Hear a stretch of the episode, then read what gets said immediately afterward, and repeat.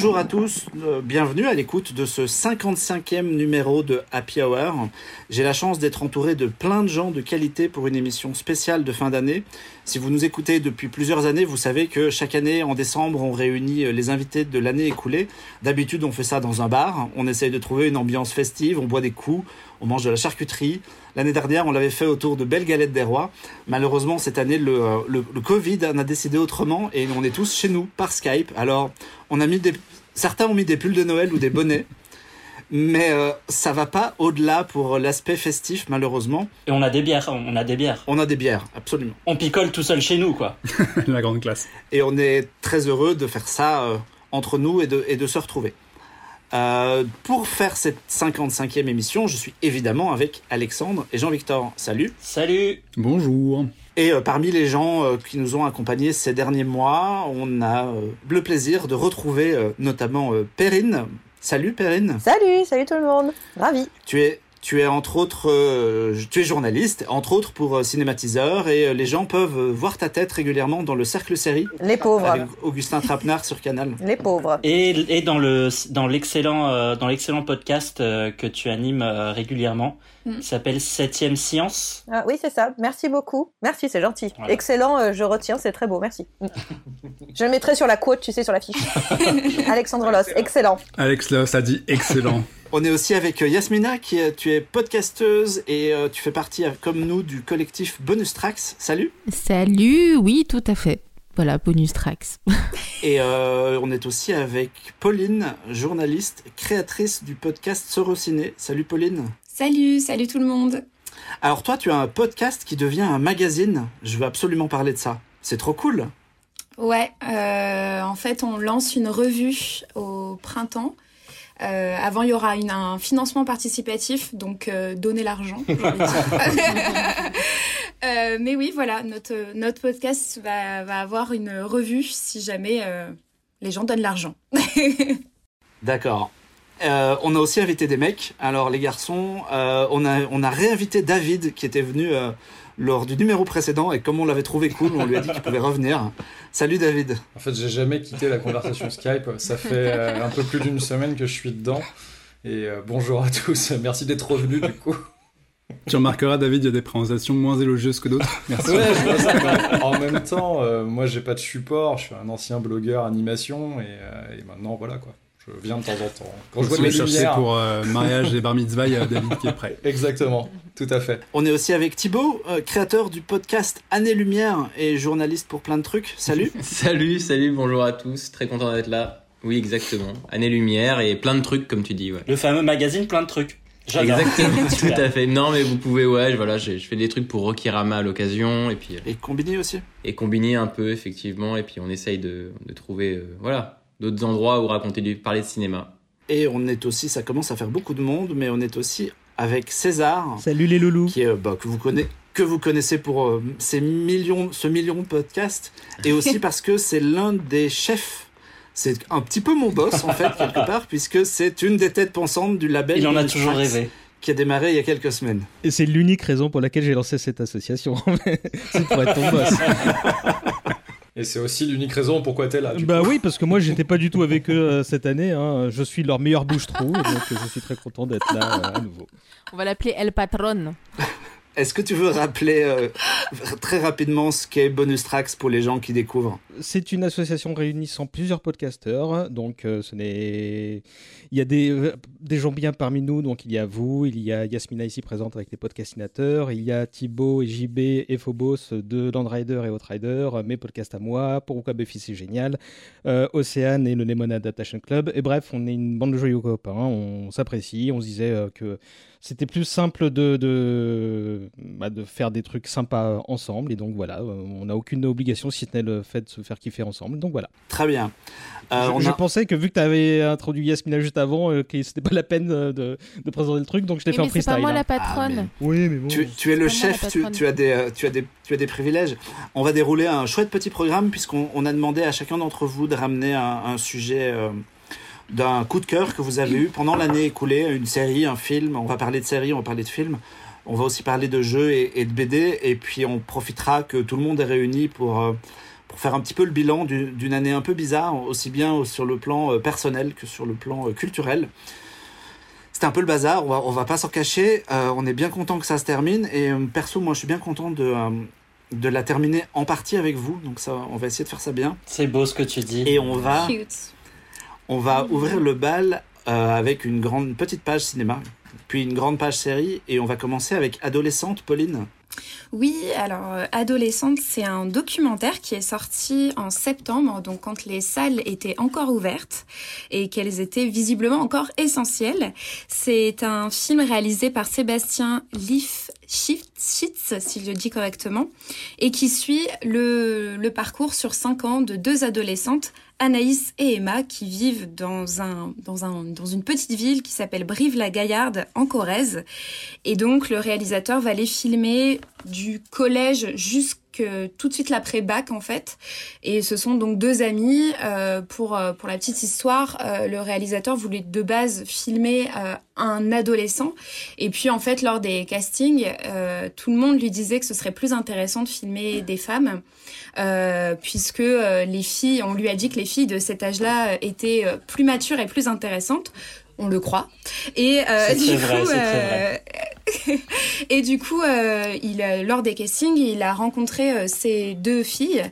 Et euh, par la suite, on lui a dit, bah en fait, tu sais, elles sont, elles sont amies. Donc lui, il y croyait pas trop parce qu'elles sont vraiment différentes et c'est ce qu'on voit dans le film. on a Anaïs qui est vraiment issue d'un milieu très modeste, voire prolétaire, et Emma qui elle est vraiment issue d'un milieu plus plus aisé. Et et donc euh, ce film, euh, moi je voulais en parler parce que euh, le documentaire n'est pas un genre cinématographique qui, qui est grand public, grand public. Pourtant, adolescente autour de moi, il y a beaucoup de gens qui l'ont vu, même des gens qui ne vont pas forcément au cinéma.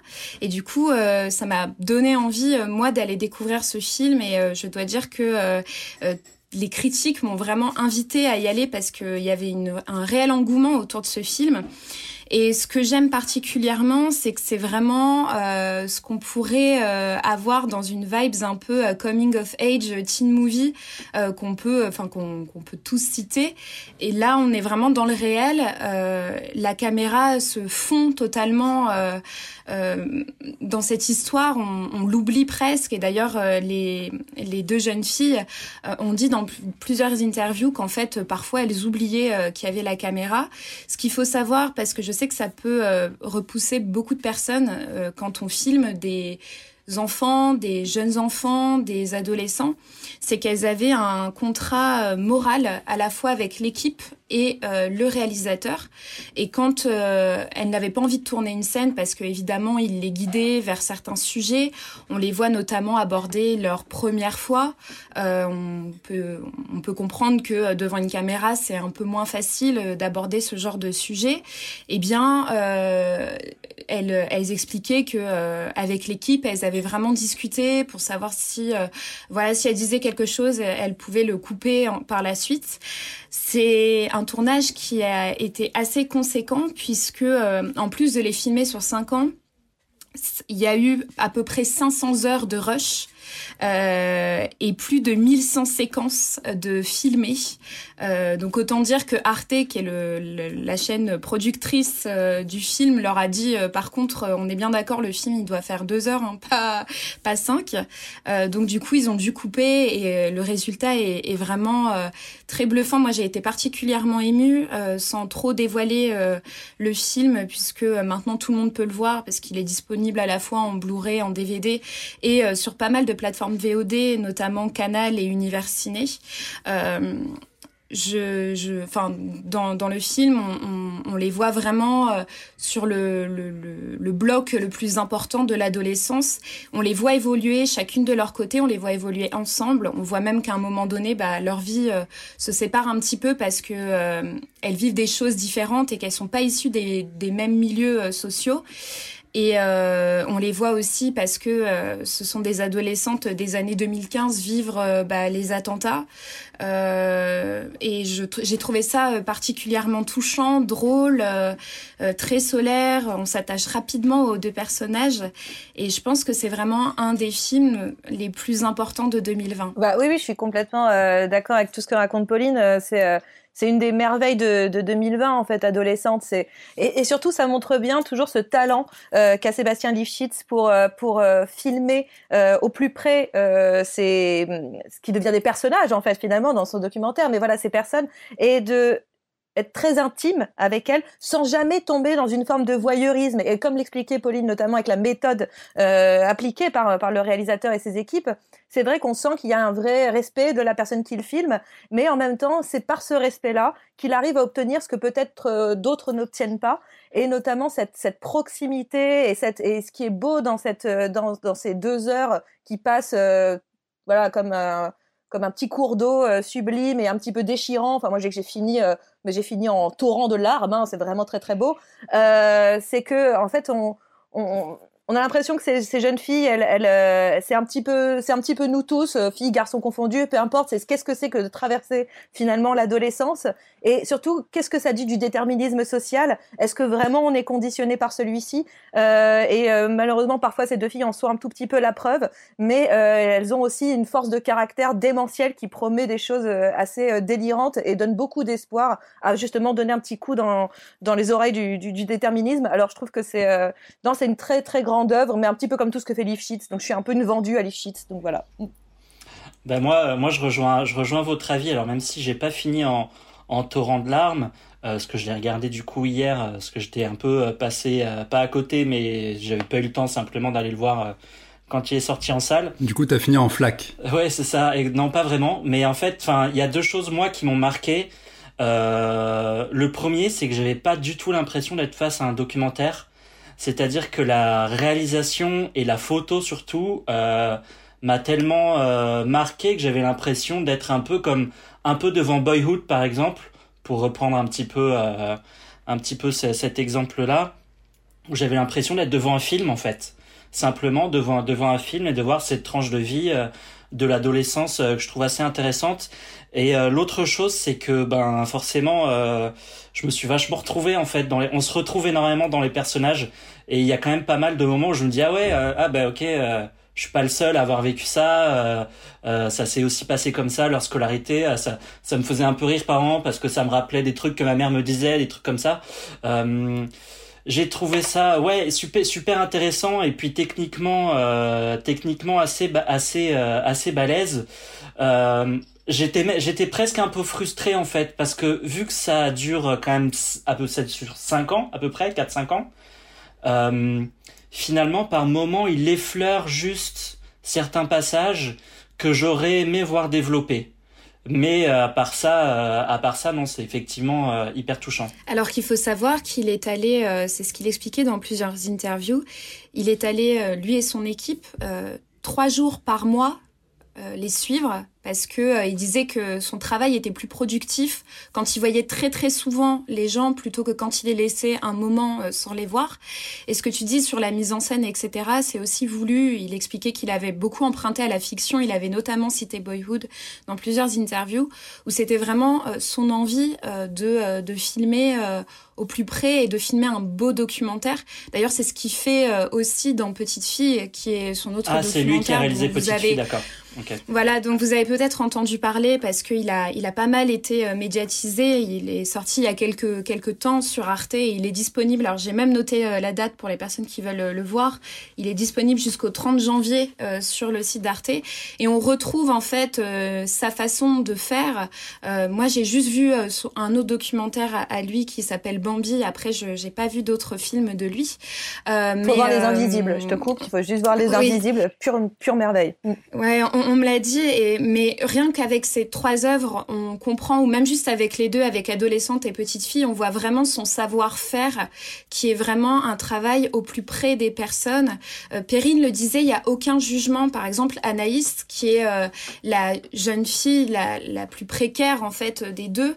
Euh, en plus, elle, trava elle traverse vraiment, tu parlais de déterminisme tout à l'heure, Perrine, c'est vraiment horrible parce qu'on voit qu'elle traverse tellement d'épreuves comparée, par exemple, à Emma, qui en traverse, évidemment, mais pas du tout euh, au même niveau. Et il euh, y a aucun jugement sur ces personnages, mais vraiment, moi, ça m'a frappé parce que je pense qu'à travers les yeux d'autres cinéastes, on aurait tout de suite eu euh, cette espèce de pitié et ce jugement envers une famille qui, euh, voilà, sait à peine lire, sait à peine écrire, qui s'exprime d'une manière, enfin, très décousue et quand on a le miroir euh, de, Emma juste en face, on, on, voit bien la différence. Et je trouve que c'est aussi la force de ce documentaire, c'est d'être filmé au plus près de ces personnages avec énormément de respect. Et je pense que euh, beaucoup devraient euh, en prendre euh, de la graine quoi. Enfin j'ai envie de dire euh, c'est ça nous montre quelque chose de l'humain aussi qui est, qui est assez rarement montré. Même sur les attentats moi j'avais je n'étais pas du tout au courant en fait qu'il allait parler de, de ces moments là c'est vrai que ça c'est assez choquant de revoir des images il y avait quelqu'un dans le cinéma euh, qui est sorti et qui a dit euh, ah ouais je sais pas pourquoi il a montré les images. Et j'avais envie de dire mais c'est les images qu'on a vues à la télévision. Enfin il y a aucune image qu'on n'a pas vue qui a été mise dedans. Et ça montre aussi que euh, bah il restitue aussi quelque chose à travers ce cinéma. C'est le regard en général en fait. Et je trouve ça enfin voilà moi j'adore. Donc je, je, ne prêche je ne veux prêcher que, que des convaincus mais vraiment pour moi ça a été un des, des meilleurs films de l'année Jean-Victor tu l'as vu toi aussi, je crois. Ouais, c'était gentil, tu me fais passer après euh, tous ces gens qui ont dit des bonnes choses sur le film avec qui je suis d'accord. Il y a deux trucs en fait. C'est, on a parlé de Boyhood et mm, je le mets un peu en dessous parce qu'il y a cette comparaison, donc un peu un truc de gros bras, mais Boyhood faisait ça en fiction, mais sur euh, 8 ans, je crois même plus. Et, euh, et euh, comme j'étais vraiment de la génération du gamin de Boyhood, ça m'avait beaucoup plus marqué. Mais après, euh, je trouve que adolescente, il y a, il y a effectivement on l'a dit, ce truc de raccrocher euh, à des dates importantes, notamment dans la culture française évidemment, qui font que forcément on s'attache au personnage même si on, vient d'un milieu social totalement différent. Et il y a ce truc sur le personnage d'Emma, en fait je pense que le casting a beaucoup joué dans la réussite d'adolescente, c'est que non seulement on suit ces deux adolescentes qui se construisent et on les voit devenir des êtres humains euh, adultes, entre guillemets, mais on, voit surtout ce personnage-là qui, à, à qui il arrivait énormément de galères, et qui en fait fait preuve d'un déterminisme et d'une envie et, d'une rage, mais qui est absolument hallucinante. Et en fait, moi, c'est le truc que j'ai le plus retenu du film, c'est ce personnage-là où tu te dis, mais à sa place, je pense que je me serais écroulé. Et t'as cette gamine qui lâche rien, qui garde la tête haute et qui fonce et qui se prend des murs et qui, s'en fout. Elle, elle les pète les murs et elle avance, elle avance, elle avance, même si euh, la vie c'est pas simple pour elle. Et euh, rien que pour ça, en fait, je pense que dans le contexte actuel, etc., c'est bien de voir un personnage comme ça qui est vrai et qui a vécu plein de trucs et euh, et il y a, y a, cette qualité de réalisation qui fait que, bah, effectivement, t'as pas l'impression d'être devant euh, un documentaire et tu te dis, euh, finalement, cette, cette, cette fille-là, cette femme-là, c'est devenu l'une des héroïnes de l'année euh, de très très loin dans tout ce qu'on a vu. Et, et, elle est vraie. Et ça, c'est beau. C'est beau, ce que tu dis. Moi, je l'ai pas vu, mais je pense que vous m'avez convaincu de, de, rattraper ça avant la fin de l'année pour peut-être. Vous mettriez ça dans un top de l'année, vous? Moi, je fais rarement des top 10, tout ça. Je ouais, fais vraiment euh, les, vraiment les œuvres que j'ai aimées, mais quoi. oui, complètement. Marc, il fonctionne que en top. Si tu lui dis pas que c'est dans un top, il regarde oh, Oui, je sais. Mais c'est plus, c'est plutôt moi qui suis euh, frustrée là-dessus parce que c'est vrai que j'ai du mal en fait à faire des tops, tout simplement. Mais après, oui, effectivement, je le mets dans la liste euh, des films que j'ai le plus aimé. Enfin, je, ça a été une vraie révélation euh, pour moi de, de, découvrir ce film. Et, euh, et comme l'a dit Perrine, enfin, on, on traverse beaucoup d'émotions pendant ce film et des émotions qui ne sont pas préfabriqués.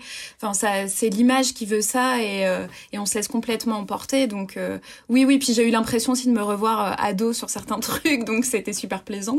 Euh, moi, on m'a demandé de faire des tops là, donc j'ai, et pour être honnête, adolescente était mon film français préféré de l'année. c'était le numéro un. Mmh. Donc, je suis très contente que Pauline l'ait choisi parce que c'est, c'est, pour moi, je, je, trouve qu'il a de, il a tout. c'est vrai que vous parlez, vous faites la comparaison évidente fiction documentaire, mais je trouve que elle, elle se pose même pas cette question à aucun moment. Le film est mm. tellement complet, euh, même en termes de, de structure, c'est-à-dire qu'il y a aussi des péripéties qui arrivent, et c'est des péripéties euh, de la vie, quoi. Mais elles, elles, elles, arrivent, elles viennent structurer le récit, elles viennent euh, structurer nos personnages qui elles-mêmes évoluent, euh, elles, elles, elles, grandissent, elles, elles s'émancipent énormément, encore plus la petite Anaïs que, que, Emma, parce que Emma, elle, grandit différemment et on sent qu'elle, ça va percuter beaucoup plus tard certaines choses. Et c'est ça aussi, cette idée aussi qu'on a un peu d'avance sur elle parce que on est plus âgé.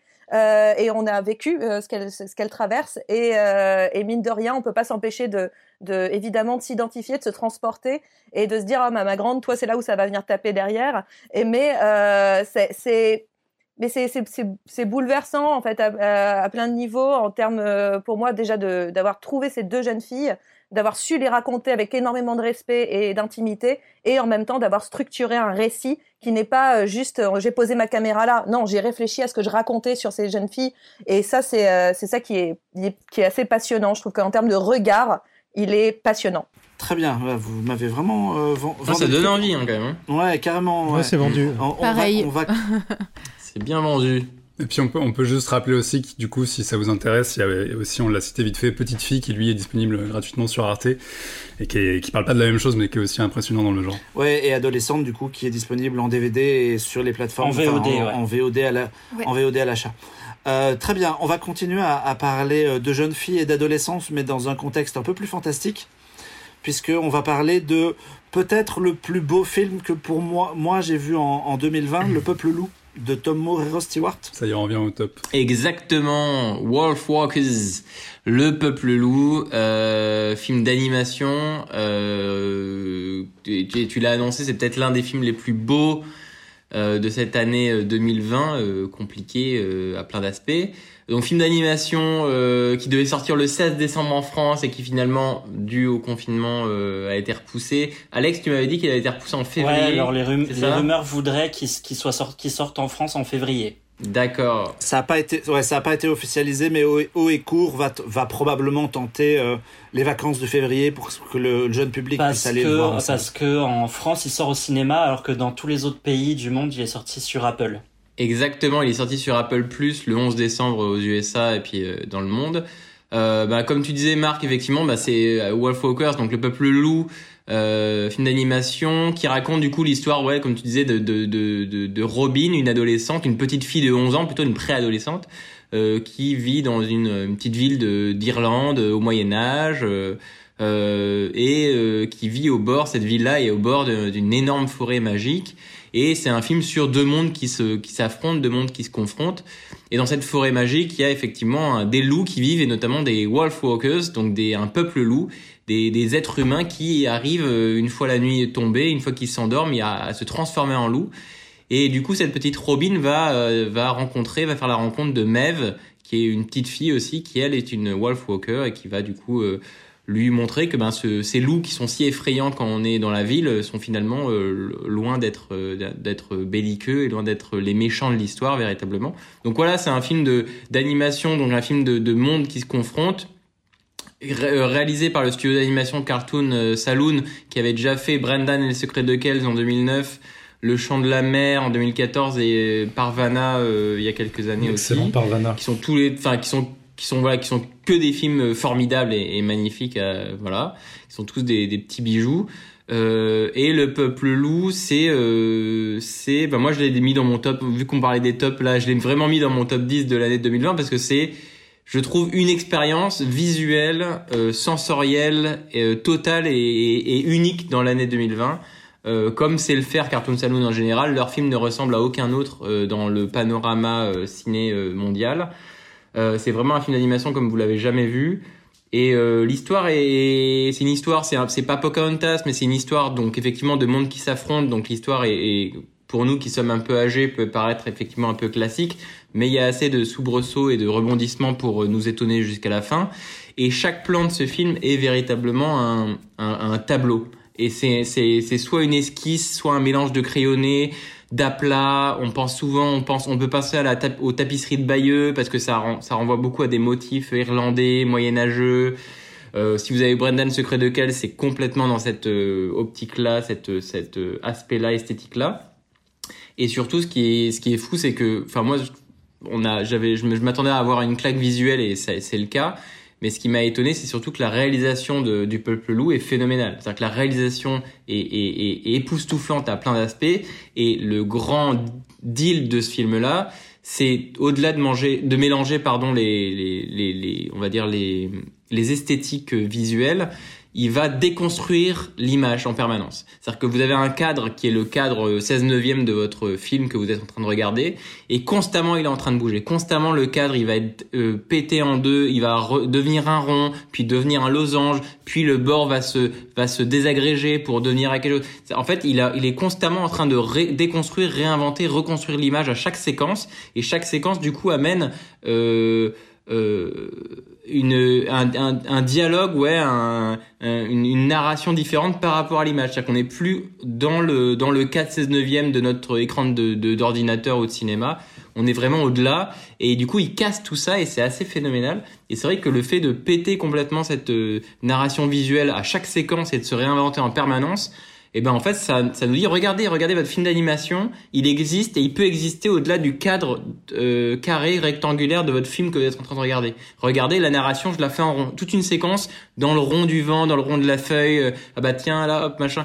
Ça se casse ça passe en rectangulaire en horizontal en machin. C'est c'est c'est phénoménal. Et c'est vrai que moi j'aime beaucoup ce tous ces cinémas qui, euh, qui pensent le cinéma autrement qu'en 16 neuvième, c'est toujours assez intéressant. Ça nous demande à nous, spectateurs, de, de, de, nous, de nous reposer un peu une question de qu'est-ce qu'on est en train de regarder, pourquoi est-ce qu'on le regarde et, et qu'est-ce qu'on est en train vraiment de, de ressentir. Mais du coup, c'est voilà, c'est un grand film très très beau. C'est vraiment une, euh, c'est visuellement, vous avez jamais vu ça et c'est une grosse claque dans la gueule. Et c'est un vent de liberté euh, par plein d'aspects. Et c'est effectivement, comme tu l'as dit, euh, sans doute l'un des plus beaux films de l'année, voire le plus beau film de l'année, et l'un des meilleurs films de l'année 2020. Voilà, Le Peuple Loup, Wolf Walkers, euh, un bijou, un pur bijou. Euh, je, je, rejoins ce que tu dis, euh, Thibaut, et euh, c'est marrant que tu aies fait la comparaison avec Pocantas parce que euh, moi je trouve que ça se ressemble sur pas mal de points, notamment sur les thématiques. Ouais. Sur les thématiques, voilà, éco, éco responsable. Enfin, il y, a un, y a un vrai truc sur la forêt qui apparaît comme vraiment le, le, lieu magique et, et le lieu sain en quelque sorte, et comparé à la ville qui paraît vraiment hostile. Mmh. on est vraiment dans l'inversement en fait de ce qu'on pourrait penser euh, bah, d'un premier regard. Et je trouve aussi que sur tous les liens avec les animaux, euh, tu parlais des, des, spirales. Moi, ça m'a beaucoup rappelé euh, l'animation euh, de, du mouvement que Disney a fait. Euh, enfin, il faisait énormément, notamment euh, dans les années où Pocahontas est sorti. Euh, on y pense, mais pas vraiment en fait. Enfin, J'aime pas trop jouer la comparaison parce qu'on pourrait croire que le film ne peut pas exister en dehors de cette comparaison. Or, euh, comme tu l'as dit, c'est vraiment un film magnifique euh, sur le fond comme sur la forme. Il y a vraiment aussi cette idée de préservation et je pense que on voit que le film peut être tout à fait destiné à un jeune public. Et, et nous, euh, on a grandi avec des films comme Pocahontas etc., où euh, on nous apprenait aussi que la nature, elle est, elle est virtueuse et qu'il faut en prendre soin. Je trouve que, voilà, dans, dans, le fond comme dans la forme, ça va parler à tous les publics. Et euh, je pense que là où nous, on peut se réjouir euh, d'une, d'une animation euh, vraiment soignée et très ludique, comme tu en parlais, avec ses, différents, ces différentes formes et ces différents formats, un jeune public va aussi être euh, attiré justement par euh, les métamorphoses et, et tout, toutes ces thématiques-là. Mmh. Donc, euh, je te rejoins sur toute la ligne. Ouais. Ben moi, moi, moi, je suis très content que t'en parles, Thibaut, parce que euh, honnêtement, si les salles, si les salles avaient réouvert, là, ça aurait été mon number one de l'année. Euh, j'ai rarement eu, enfin, moi, j'ai eu un, le film m'a complètement ravagé en fait. Euh, Marc en est témoin parce qu'on l'a vu, euh, je l'ai vu en projet. On l'a vu, vu, à la même séance même, et euh, c'était, on, on, était masqué dans le cinéma puisqu'il faut, il faut être masqué maintenant dans, à, la, à, la, à, la, projection et il s'est littéralement mouché dans son masque parce que le truc a recueilli tout, tous ses fluides. Liquéfié. moi, les, les 20 dernières minutes m'ont complètement, m'ont complètement liquéfié. Je l'ai revu là il y a une semaine et ça a été vraiment niveau lacrymal Toy Story 3. Pour vous dire, c'était ouais. en sanglots sur mon canapé. Euh, et effectivement, enfin euh, moi, pour moi, c'est c'est clairement leur meilleur film. Alors moi, je suis un gros fan des studios et encore plus du travail de Tom Moore. Ouais, c'est ce que j'allais dire, Alexandre. Ouais, voilà, c'est limite s'ils font pas les films pour vous, ouais, euh, toi et Marc. Moi, moi, je suis, moi, je suis déjà un vendu. Effectivement, je, je suis un petit peu les studios depuis euh, Brendan et le Secret Kells que j'ai déjà trouvé très beau et euh, le chant de la mer que j'aime énormément aussi. Et là, pour moi, on est dans un autre niveau euh, et je vois difficilement même si j'aime beaucoup Soul, je vois difficilement comment est-ce qu'il pourra passer à côté de l'Oscar du film de l'animation. S'il y a quand même la ah, force de frappe, le, lobbying, le lobbying, mais pour pour pour euh, pour pour euh, pour un peu revenir à tout ce que vous à, tout ce que vous disiez, euh, moi en fait là dans Wolf Walkers, c'est tout ce que je recherche dans un film d'animation, c'est là-dedans c'est euh, du double niveau de lecture, voire même du triple. Ça parle aussi bien aux, aux tout petits, bon à partir de 4-5 ans, ça fait un petit peu peur quand même pour les tout petits tout petits, Mm. mais euh, mais ça parle aussi bien aux enfants qu'aux adultes. Et surtout, comme tu dis, ça va au-delà du cadre euh, du film et au-delà du cadre de l'animation. Et à l'écran, ça essaye des choses. Et il y a des séquences qui moi m'ont énormément marqué, euh, notamment toute la séquence euh, qu'on qu'on peut voir d'ailleurs sur internet. Où, elle, se- où, il- où, il, où il y a de la transformation en loup et on les voit euh, on les voit découvrir le monde à travers un regard de loup. Avec la chanson, ouais, ouais, avec la, avec chanson d'Aurora ouais. exactement. Et euh, et pour moi en fait j'o- j'ose dire le terme c'est pour moi un chef-d'œuvre. Euh, vraiment je trouve que c'est c'est absolument magnifique. Et pour rebondir à ce que tu disais Pauline il faut savoir que le réalisateur Tom Moore euh, il est très il est euh, vegan et complètement pour euh, la protection des animaux et très écolo des choses comme ça Euh, il a notamment fait d'ailleurs tout récemment une publicité pour Greenpeace et euh, il est vraiment euh, très très ancré dans dans les actions de, de protection de la planète, protection des animaux. Donc euh, oui, ça se ressent énormément en plus euh, dans les films. Ouais. Et moi, je voulais rajouter juste avant de, avant de terminer que le, que ce film-là, et enfin, effectivement, à chaque fois qu'on regarde un grand film d'animation, on s'en rend compte, mais c'est, ce film-là est encore une preuve que l'animation est l'un des, est, est l'un des grands théâtres toujours, chaque année, régulièrement à chaque génération, est l'un des grands théâtres de l'innovation visuelle au cinéma. C'est-à-dire qu'à chaque fois, on se dit, ah bah tiens, on a des Zemeckis, on a des Spielberg, on a des mecs qui bougent la caméra dans des sens improbables. Mais en animation, il y a des gens qui pensent et qui, du coup, ont les moyens de, de penser l'image au-delà des frontières du, Ouais. du réel. Et c'est phénoménal. Et, et ça, on a une innovation visuelle qu'on voit jamais euh, dans le cinéma de fiction. Et c'est, et c'est fou. Mais je suis assez d'accord, je suis assez d'accord avec toi, mais je trouvais que ces dernières années c'était de moins en moins. Mais t'as quand même quelques studios comme Cartoon Mhm. Saloon justement qui arrivent à se, Ouais. euh, Alors, à exploser de ce côté-là de temps en temps quoi. Spider-Man, c'était pas Voilà, mal moi aussi, ça a fait le même effet que Spider-Verse. Ouais, oui, voilà, exactement. ouais, exactement. Mais en fait t'as un qui sort du lot et euh, Ah bah c'est bon, je vais regarder.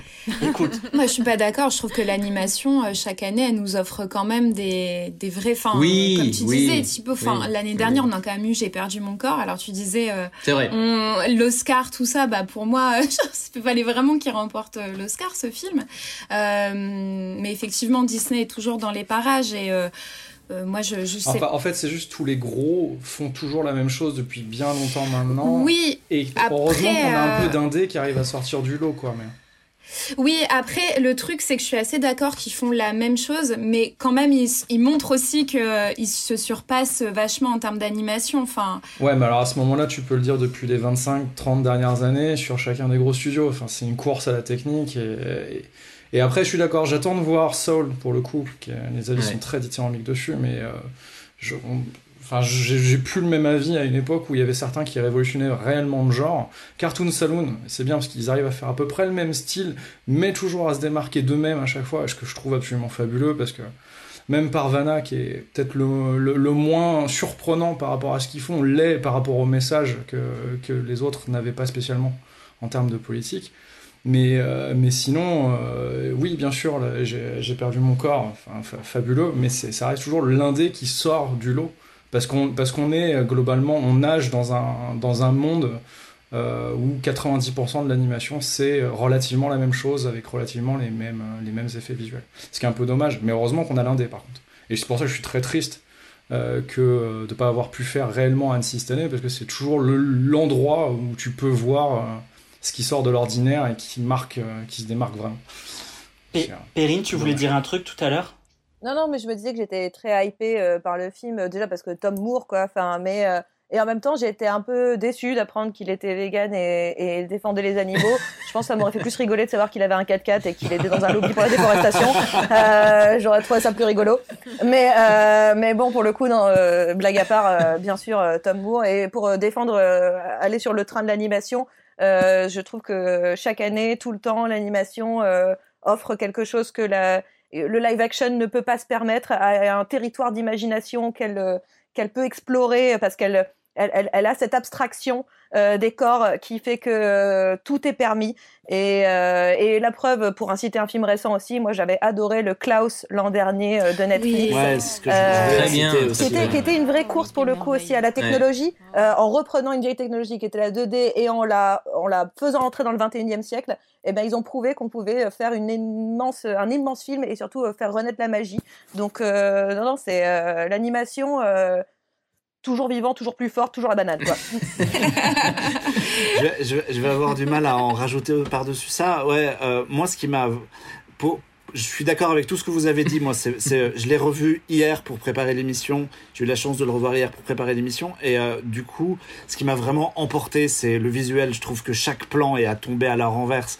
L'opposition entre la ville qui est euh, toute carrée et la forêt qui est tout arrondie où l'animation est pas complètement achevée. Ils ont, ils ont laissé traîner des petits traits alors que l'animation est complètement clean. Côté ville, il y a vraiment une opposition graphique qui est folle. Mm. Et euh, Cartoon Saloon confirme. Alors nous, on est des vendus avec Alexandre parce qu'on a la chance de, d'être allé chez eux. On connaît un peu Tom Moore à titre perso et compagnie. Oh là là. On, on, Ils ont reçu un chèque avant de faire ce podcast. ça. voilà, donc à chaque entrée, on, sort on, va, on va nous dire qu'on, est un peu, euh, qu'on n'est pas très objectif, mais c'est, vraiment un super film. Et vous parliez de Parvana tout à l'heure, le, le film de Nora Twomey qui était sorti il y a 2-3 ans. Et euh, il y a un parallèle entre Parvana et euh, Wolf Walker, c'est la fin. Qui, monte en crescendo d'une manière complètement dingue puisque euh, Parvana, il y a cette, cette scène dans la prison qui est montée en parallèle d'une scène rêvée qui est en faux stop motion. Et là, euh, Tom Moore dans, euh, dans Wolfwalkers, il tente un triple climax avec trois scènes qui s'enchaînent, qui, vont, qui sont toujours plus puissantes que la précédente. Tu fais, c'est fini?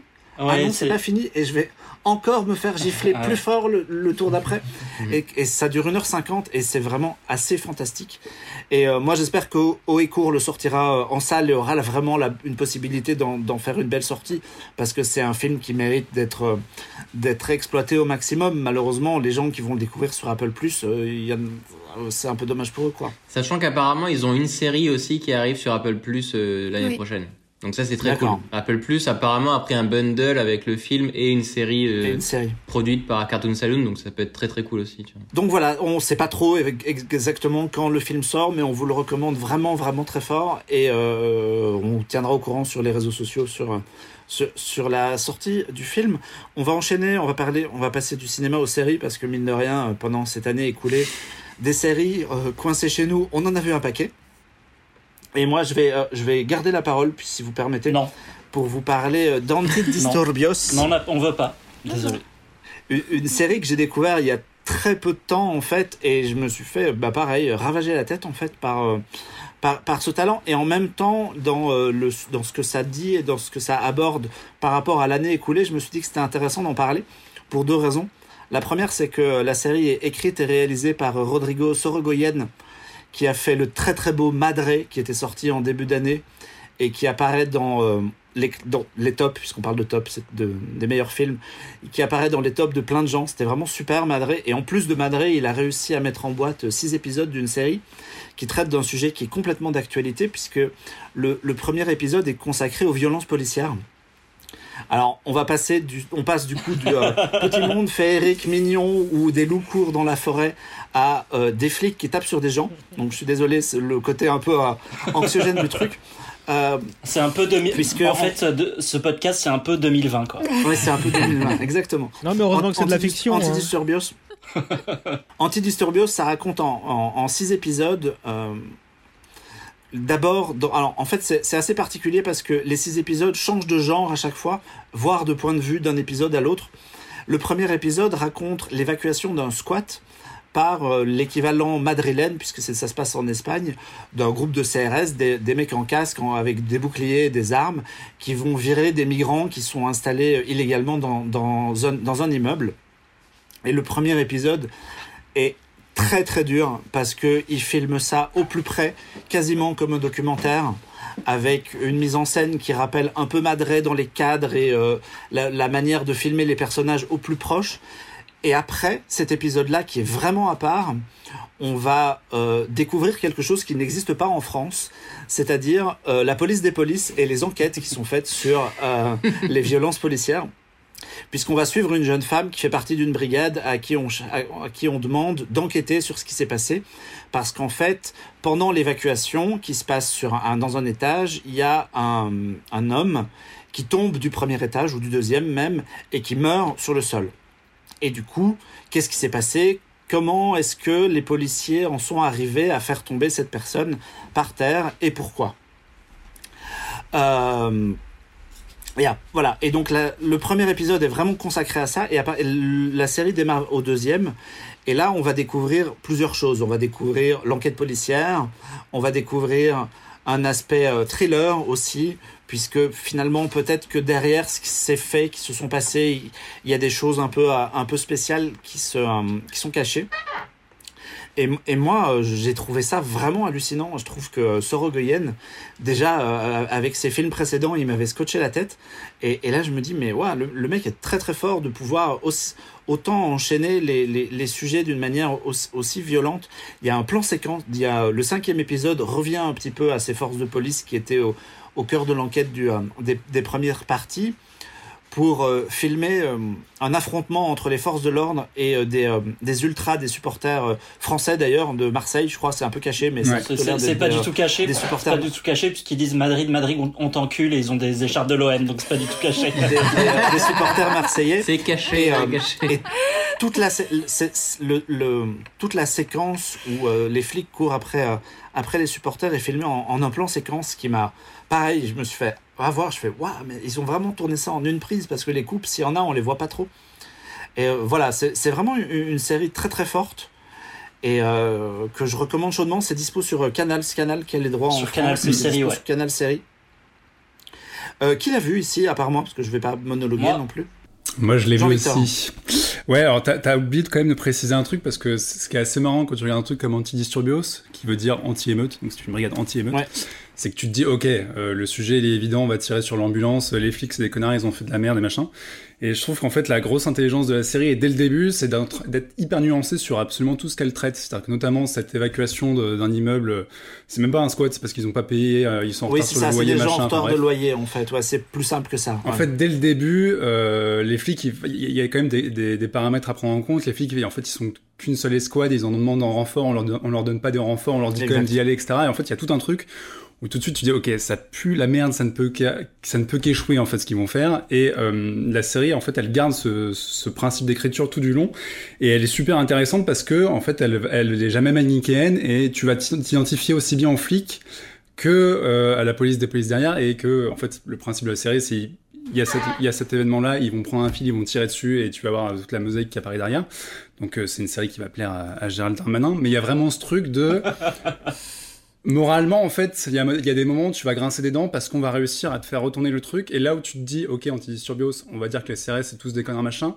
En fait moi il y a carrément une scène notamment le plan séquence dont tu parles où j'étais avec eux et en fait ils se retrouvent à devoir défoncer la gueule à un mec mais t'as trop envie qu'ils défoncent la gueule du mec. Et là tu te dis mais je devrais pas ressentir ça c'est mal mais les paramètres font que euh, bah en fait vu la situation tu comprends que c'est des humains c'est des gens comme tout le monde. Au bout d'un moment tu fais monter la sauce, ça part, et les mecs, ils peuvent plus se retenir, et ils sont obligés de péter, euh, péter la gueule à gars, mais il y a une raison, entre guillemets, etc. Et en fait, je trouve que c'est ça qui est intelligent, c'est de dire, euh, on va quand même montrer l'humain derrière les, les mecs casqués, euh, surarmés, et on va montrer en quoi euh, les situations qu'ils abordent sont compliquées, en quoi l'administration derrière, c'est un enfer absolument sans nom, et c'est peut-être la première cause, en fait, de tous ces débordements-là. Et on va essayer de faire une peinture de tout ça qui est non seulement réaliste, mais qui... Et entre guillemets euh, impartial, qui montre vraiment les choses telles qu'elles sont et qui en fait laisse le spectateur juger lui-même et lui laisse l'intelligence de, de choisir son camp ou pas, d'ailleurs, t'es obligé. Et, euh, et moi, ça m'a rappelé un peu euh, les films Tropa d'élite de... euh, J'ai oublié son nom. Euh, de... Pad- Pada- Padilla. Padilla, oui. Rosé Padilla. De Rosé Padilla, merci, euh, qui parlait euh, de la BOB, donc de la police des polices euh, au Brésil, et euh, qui montrait comment les mecs, euh, bah, pareil, ils devaient, charger dans les trucs, et en fin de compte, dans le deuxième épisode, on se rendait compte que c'était aussi des soucis administratifs, etc. Et là, il y a vraiment ce truc-là, quoi, de dire, bah, en fait, les problèmes sont beaucoup plus complexes qu'ils en ont l'air. Oui, les flics, il y a des fois des gros débiles qui veulent juste mettre des coups de matraque dans la gueule des gens, mais c'est pas la seule, le seul paramètre à prendre en compte. Et en fait, essayer de voir en quoi l'humain est au cœur de tout ça, parce que c'est toujours des situations extrêmement compliquées, qui cache des affaires extrêmement compliquées, etc. Donc la, la série, elle te fait prendre du recul tout en étant euh, impartial sur ce qu'elle traite et le fait que oui, des gars qui foutent des coups de matraque à d'autres gars, c'est pas normal, mais elle a cette intelligence-là et euh, je pense qu'en ça, beaucoup de gens en ce moment devraient la, la voir, notamment dans les syndicats de police, mais aussi euh, dans leurs supérieurs parce qu'il y a, a c'est quand même un need gap absolument sans fin, quoi. Je suis, je suis assez d'accord avec ce que tu, à ce que tu dis, euh, notamment sur la partie où tu t'identifies euh, aux flics qui, euh, en fait, t'as, t'as, t'as quand même une brigade de 5 ou 6 flics, et sur les, Mm. sur les 5 ou 6, t'en as quand même certains qui sont très attachants, et, euh, et où t'as envie finalement qu'ils s'en sortent. Alors évidemment, t'as des gros cons et tu t'en bats les couilles, et voilà. Mais, euh, mais il y a ce petit côté, euh, ils tabassent sur des gens, et en même temps, je les aime un petit peu bien donc c'est euh, c'est un ça marche toujours sur la ligne euh, c'est c'est toujours sur la ligne et je trouve je trouve ça assez intéressant euh, juste pour rebondir sur ce que tu disais Marc moi en termes de mise en scène ça m'a surtout fait penser à El Reino plutôt que Madré Mm. euh, même si euh, j'adore Madré hein, pareil il est dans mon top euh, dans mon top de l'année puisqu'on puisqu'on parlait de ça euh, C'est vraiment le sujet. ouais. mais euh, et surtout moi, il y a un plan séquence qui m'a marqué plutôt que celui de plutôt que celui euh, euh, des émeutes euh, après Les avec les ouais. supporters, c'est le début du Celui dans le resto. ouais le début du sixième épisode où ils passent 15 minutes tous à parler et euh, c'est juste hallucinant et on se demande simplement comment déjà comment est-ce que les acteurs ont fait pour retenir autant de textes et pouvoir échanger et qu'il se passe autant de choses euh, verbalement à l'écran et comment est-ce que lui a réussi, réussi à, à changer sa mise en scène euh, changer sa mise en scène comme ça Euh, moi il y a quand même le dernier épisode je trouve que la fin est un peu abrupte Euh, ça se termine comme ça ça se termine paf d'un coup et Ouais, t'as une bonne ellipse et. euh, Ouais, voilà, ça se, ter- ça se termine comme ça. On n'en sait pas beaucoup plus. C'est un, un petit peu frustrant, mais pour, le reste, c'est du, euh, c'est, du petit lait, quoi. En termes de mise en scène, c'est juste absolument incroyable. Ouais, puis pour, euh, pour revenir un peu sur la mise en scène, ce qui est intéressant avec Sorogoyen, c'est qu'il a en fait une caméra portée. Alors, c'est pas de la caméra à l'épaule, mais c'est pas loin.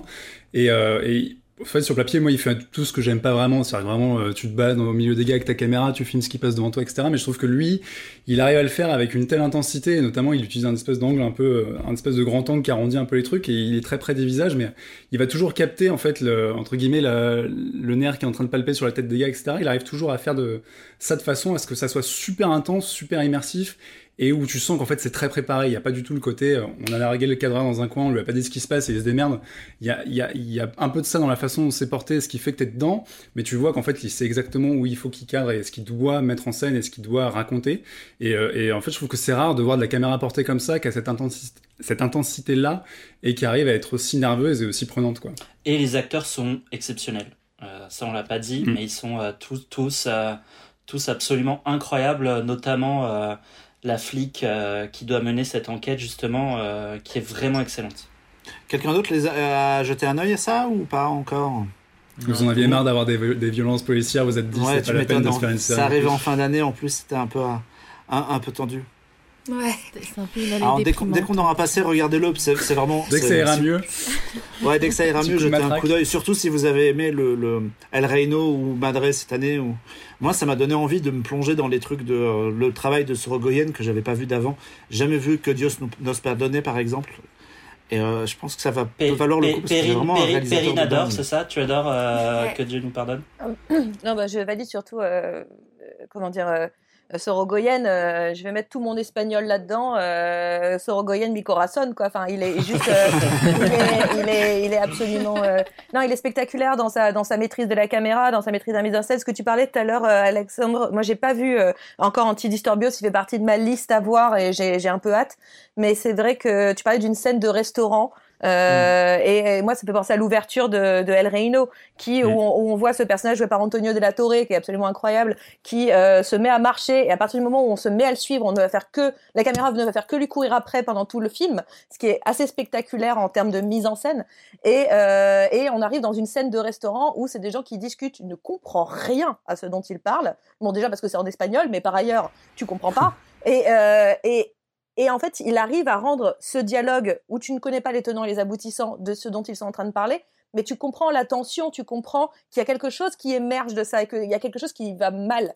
Et ça, c'est euh, la force de la, la, la, la, caméra de, de, Sorogoyen, en fait. Et je, je pense que, euh, voilà, il y a Dios nos pardones, pardon pour mon espagnol, El Reino et Madré. Et là, Antidisturbios en fait prouve que c'est un devient un incontournable Iber, mais plus généralement un, un, réalisateur à suivre globalement quoi. Ouais, pour faire un, petit parallèle série, moi ça m'a rappelé, bon même si les séries sont différentes, ça m'a rappelé 000 qui est sorti dont on avait parlé cette année et Stefano Solima qui est un peu le, même genre de mec qui vient de l'autre côté, hein, qui vient d'Italie.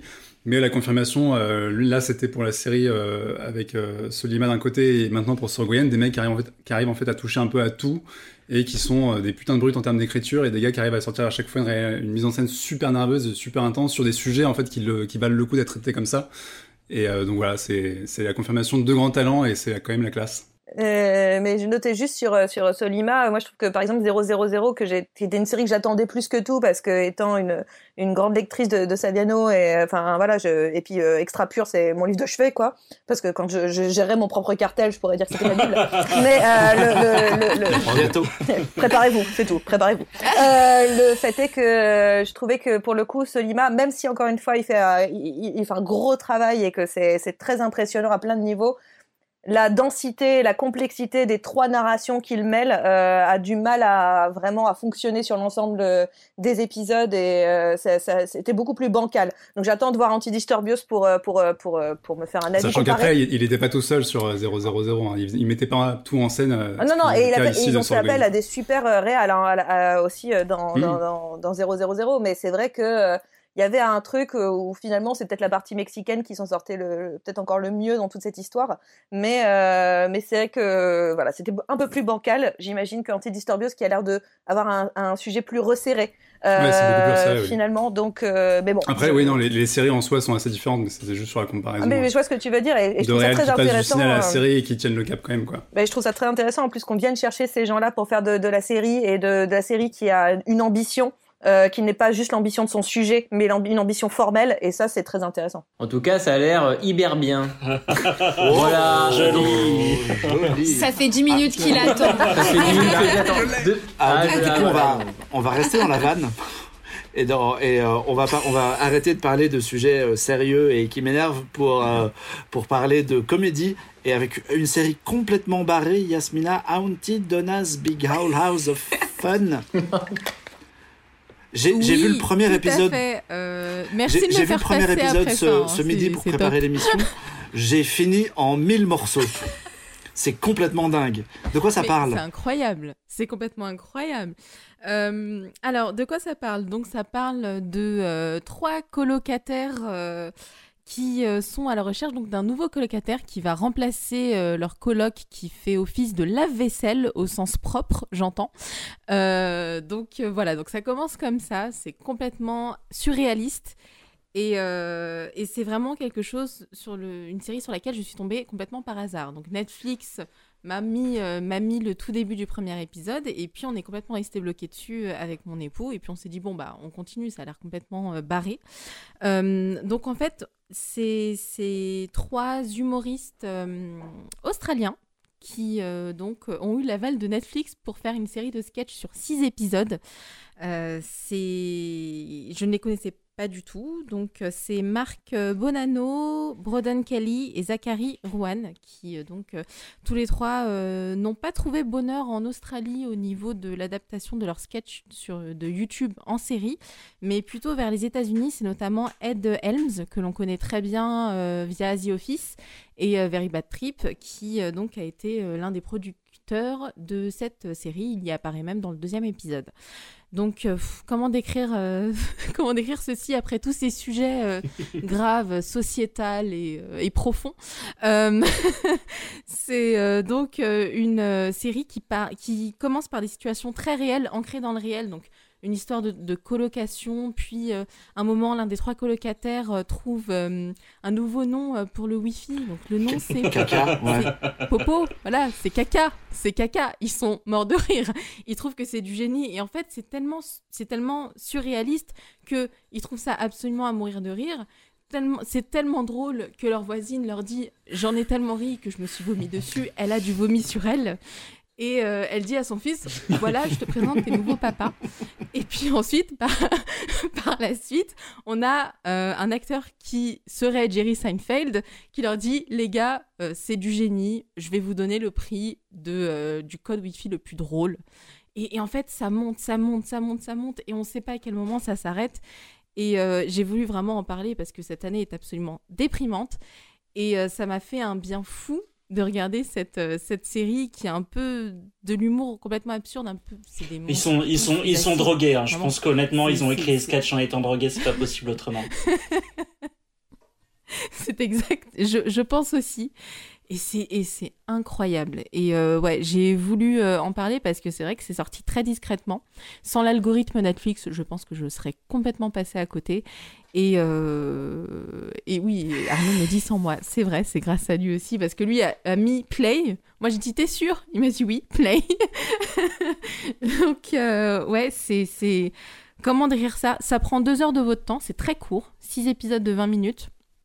Euh, soit on aime, soit on déteste. C'est vraiment de l'humour euh, sur de ce qu'il y a de plus absurde. Ce n'est pas de l'humour familial. hein, ne mettez pas vos enfants devant. Euh, et, euh, et ouais, c'est, à voir si vous aimez ce type, euh, ce type d'humour avec des situations absolument hors normes sur, qui commencent pourtant par des scènes tout à fait normales. Enfin, c'est- même, c'est même plus, c'est même pas hors norme, c'est au-delà, je pense. Honnêtement, sincèrement, je suis persuadé que ces trois potes, ils étaient super bourrés, ils étaient sous crack, et ils se sont dit, on va faire un sketch. Notre coloc, c'est un lave-vaisselle. Il a des yeux, et alors à un moment, on va chercher un nouveau coloc, et euh, le lave-vaisselle, il va, il va se mettre une moustache. Et, euh, et il va passer euh, et il va pas il va passer il va il va essayer d'être notre, notre il va faire la essa- manche. réessayer d'être notre coloc et après on va le foutre sur le trottoir et ils vont pas et le lave-vaisselle va parler il va brûler des trucs et tout donc c'est c'est au-delà de c'est au-delà du hors norme c'est je- Vous le vendez si bien. Le crossover avec Yves euh, de, la Forge. Ouais. De- Carrément.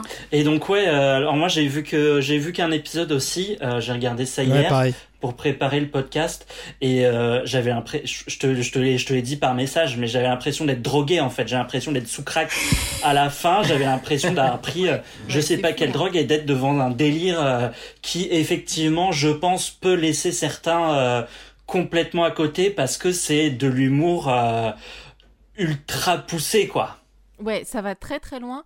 Euh, ça va tellement loin que eux-mêmes en ont tellement conscience que dans le dernier épisode, euh, ils sont en train de faire leur, leur connerie en, en studio et puis le public en face ne rit pas. Et donc ils sont, ils sont complètement, ils disent mais on comprend pas, ça fait six épisodes, ils sont là, ils nous regardent, ils ne rient pas. Donc ils ont complètement conscience que cet humour ne touchera pas tout le monde et ça fait vraiment partie, euh, partie du délire. Moi je sais que c'est ça, ça- c'est tombé dans le mille pour moi. J'étais totalement sobre hein, devant, hein, je tiens à le dire. Et, ça, et, et j'ai gagné 10 ans de vie, je pense. J'ai tellement ri que vraiment, c'est. c'est- c'est- Et encore une fois, faut, voilà, faut voir si on accroche ou pas. Et il ne faut pas enchaîner les épisodes, par contre. J'avoue que le premier épisode est très est très euh, est très prenant puisque ça commence par une chanson où t'as des mecs qui disent euh, everything is a drum donc tout est une batterie et effectivement quand toi t'y penses tu fais bah ouais en fait tout est une batterie tu, tu- moi je, je suis souvent comme ça faire un, un petit peu de musique sur mon ordi sur Ah, mes oui. bouteilles de bière des trucs comme ça et voilà donc et après ils partent évidemment dans dans dans un délire euh, complètement over the top euh, pour et justement où c'est là où Ouais, on, où ça, le fait ouais. la rencontre du lave-vaisselle Oui, c'est là qu'on rencontre le lave-vaisselle. Est-ce que c'est une image figurée du lave-vaisselle d'un colocataire qui en fait ne sert juste à, à faire la vaisselle ou est-ce que c'est un vrai lave-vaisselle? On ne sait pas. Et c'est, c'est, c'est- voilà, moi j'ai trouvé ça complètement génial et euh, voilà après cette année morose, ça fait toujours du bien. Qui d'autre l'a vu ici? Moi, j'ai enfin, juste vu le premier épisode comme Alex euh, samedi soir, après l'avoir vu dans la liste des sujets. Et ça t'a fait marrer? Bah, j'ai regardé ça à 1h30 du matin après avoir une, après une soirée de taf où je me prenais sur, euh, sur, la tête sur euh, quelque chose. Et effectivement, tu commences en plissant les yeux et tu, tu, tu- tu termines l'épisode en plissant les yeux, mais en t'étant bien bidonné quand même. hein. Ce qui, ce qui m'épate dans, cette, euh, dans, cette, dans ce show, c'est que tu sais pas où ça va. Euh, C'est-à-dire une minute après euh, le, le gars qui te fait rire à l'instant T, il s'est passé deux transitions. Et, pour- et par contre, il y a un lien logique avec ce, que- ce qui t'a fait marrer euh, une minute plus tôt. Quoi. Enfin, un lien logique. Il y a une histoire qui se raconte. Euh, mais mais et tu, tu ne sais pas où, vont ces gens et pourtant ils sont euh, terriblement efficaces quoi. Ouais, Ça a l'air trop bien. C'est euh, exactement ça. Ça a l'air T'as trop trouvé bien. les bons mots. Dans le premier, dans le premier épisode, moi, il y a aussi, il y a, il y a, on vous en avait un peu parlé, il y a aussi un casting où il cherche un nouveau coloc et il joue tous les rôles de tous les personnages débiles qu'il croise, qui va de euh, euh, du, du quarantenaire en chemise à carreaux qui apprend des mouvements de danse, à des faux cow-boys, à- au fameux lave-vaisselle qui parle et qui met une moustache, Au cosplay Et- du Joker aussi. au cosplay du Joker. Oui. Et euh, moi, moi j'ai juste un reproche, c'est que ça m'a tellement fait marrer qu'au bout d'un moment, j'ai trouvé ça un peu long et je me suis, je me suis senti un peu, euh, un peu noyé dans la vanne. Et je me suis dit, ça aurait peut-être mérité de euh, d'être plus court. Alors, ça fait que 20 minutes, ce qui est quand même déjà pas mal. C'est non mais c'est ça qui est fou, c'est que c'est très court et pourtant on a l'impression que c'est interminable. Ouais, c'est- la sensation que j'ai eue devant le premier épisode et par la suite bizarrement cette sensation s'évanouit. Peut-être parce qu'on Tu s'attend. la, t'as l'habitude, tu sais à quoi t'attends. Voilà, en fait, tu prends l'habitude et euh, une fois que tu es assez flingué là dans, ton- dans ta tête, en fait, c'est, c'est- ça passe vraiment tout seul. J'ai revu le premier épisode pour le podcast et c'est passé beaucoup plus vite que euh, la première Oui, fois où je il- comprenais pas ce que je regardais et je me demandais jusqu'où Il faut que ça tu, allait com- aller. il faut que tu comprennes je- que c'est des sketchs en fait. C'est ça. C'est des sketchs avec un fil rouge vague entre eux. Avec, Enfin, comme vous disiez, une petite cohérence, ouais. Ouais, et c'est tellement, c'est tellement rare en plus de nos jours de voir ce type de série à sketch que. Mais, mais du coup, est-ce que ça se binge ou pas du tout? Ou est-ce Ouais, que c'est je- pas, y a pas moi, un je risque de crois pas, en saturation? fait. Mm, Moi, je pense pas non plus. hein. J'étais très content d'avoir Ouais. passé euh, 25 minutes et euh, m'être bidonné dessus euh, samedi soir. Et je suis, je suis très content, euh, par anticipation, de, de- de relancer ça sur Netflix. Mais euh, je voulais pas enchaîner. Bon, il était 2h du mat, mais je voulais pas enchaîner avec un deuxième. Non, mais pareil, moi je voulais pas enchaîner. Arnaud a enchaîné. Je dis non, m'enchaîne pas. Ouais, Tu l'as retrouvé en PLS dans le salon Ah, Avec la bave lèvres. Je peux enchaîner. Mais ouais, en fait, la manière dont vous en parlez, j'ai l'impression que ça vous a épuisé tous. Ben, Ouais, c'est ouais, assez ouais. épuisant, ouais. Il y a un petit côté fatigant en fait. C'est l'année 2020. Ouais, avec c'est ça. Quand le On est fatigué, euh, C'est épuisant parce que tu, tu comprends pas ce que c'est. Ça ressemble à Space un peu ou pas? Ah, non, je non, je alors pas vu. j'ai pas, pas pas vu. j'ai vu que quelques épisodes de Space. Non, Space c'est beaucoup plus terre à terre et il y a un vrai fil rouge. D'accord. Là, c'est vraiment des sketchs en fait. Il y a même des encarts en fait entre chaque truc. euh, Il y a presque euh, des encarts. On doit le mot du jour, des trucs comme ça quoi. D'accord, ok. Là, je, me- là, je me marre parce que Alexandre dit c'est beaucoup plus terre à terre que Space. J'imagine les gens qui nous écoutent, qui ont vu Space, qui disent terre à terre, Space Oui. Donc, oui, oui, oui. Ah ouais, mais vous allez voir. Non mais on, voilà, on a passé une, une belle année de merde et euh, du coup là c'est vraiment Salvatore de terminer dans de grands francs éclats de rire. Donc c'est très très chaudement recommandé sur Netflix, 6 épisodes de 20 minutes. Euh, c'est vite réglé euh, en Ah, avec modération. avec modération. Un par jour, ça me paraît être une, une, une bonne prescription. Exactement.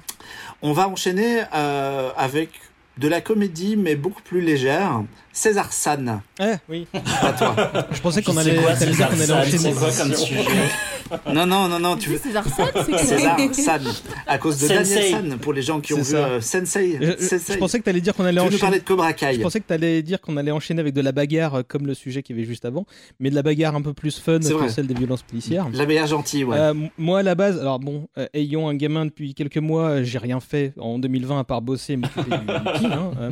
Euh, donc ça n'a pas été très compliqué de, de- de- de trouver un sujet. À la base, je voulais parler de, la dernière pièce de Michalik, mais je me suis rappelé que la dernière fois que je suis venu chez vous, c'était déjà pour parler de lui. Donc, euh, Et c'était un épisode de Noël en plus. en plus, ouais. Et donc, en fait, euh, je suis tombé euh, sur ma timeline sur Cobra Kai en me disant, mais ouais, en fait, j'avais fini la saison 2 debout sur mon canapé. Donc, je pense que ça, ça entre dans, dans, dans- Non, non, non. Non, non, j'étais juste debout. Non, non, je- je- j'étais juste attentif. Euh, non, non, euh, j'ai bien fait euh, la technique de la grue quand j'étais gamin dans ma chambre, comme tout le monde, mais, mais, mais, mais là, j'ai plus le dos pour ça. Donc Cobra Kai, tu l'as dit, c'est une suite à Karate Kid, donc les films cultes des années 80. Il y a eu trois films. hein. Euh, c'est une création de Josh Held et ça vous dira rien. Et pour cause, parce que ce mec a pour seul fait d'arme euh, d'avoir signé euh, quelques scénarios, dont celui de The Hot Tub euh, Time Machine. Et c'était un projet qui avait été d'abord lancé sur YouTube. À l'époque, il voulait faire une offre premium. Et donc, depuis, ça a migré sur, sur Netflix. Donc, ça continue. Et c'est un programme dans, bah, dans la veine des legacy sequels qu'on peut voir depuis, depuis quelques temps sur tout ce qui, qui appuie sur la nostalgie des années 80. Euh, et je précise, moi, que moi, j'ai pas d'affect en fait pour, euh, pour Karate Kid. Ça fait vraiment partie de ces, œuvres que, j'étais content euh, d'avoir dans, mon dans mon corpus de proto-geek quand j'étais gamin. Mais ça, comme Ghostbusters aujourd'hui, ça pour moi, c'est à part, c'est consommé, c'est plié. Euh, j'ai lancé ça parce que bah, justement, euh, pour, je cherchais des trucs courts vu que les épisodes font 20 à 30 minutes. Et je cherchais ça pour regarder un truc le soir avant de me coucher pour pas être euh, complètement mort de fatigue quand mon fils me réveillerait le lendemain matin. Et donc je me suis penché dessus parce que je me suis dit, bon, un peu de tatane, ça fait, ça fait du bien par là où ça passe. Et, et en fait, bah, j'étais dès le premier épisode de séduit parce qu'il il y a un twist d'emblée qui est que c'est pas du tout euh, une suite des aventures du héros de Karate Kid, donc euh, Daniel Larousseau, mais on suit principalement euh, son rival de l'époque, qui était un, un bully, donc un gros con. Hein. il s'appelait Johnny Lawrence. Et en fait, ce qui s'est passé, c'est qu'il se passe à peu près 30 ans entre la fin des films et le début de Cobra Kai.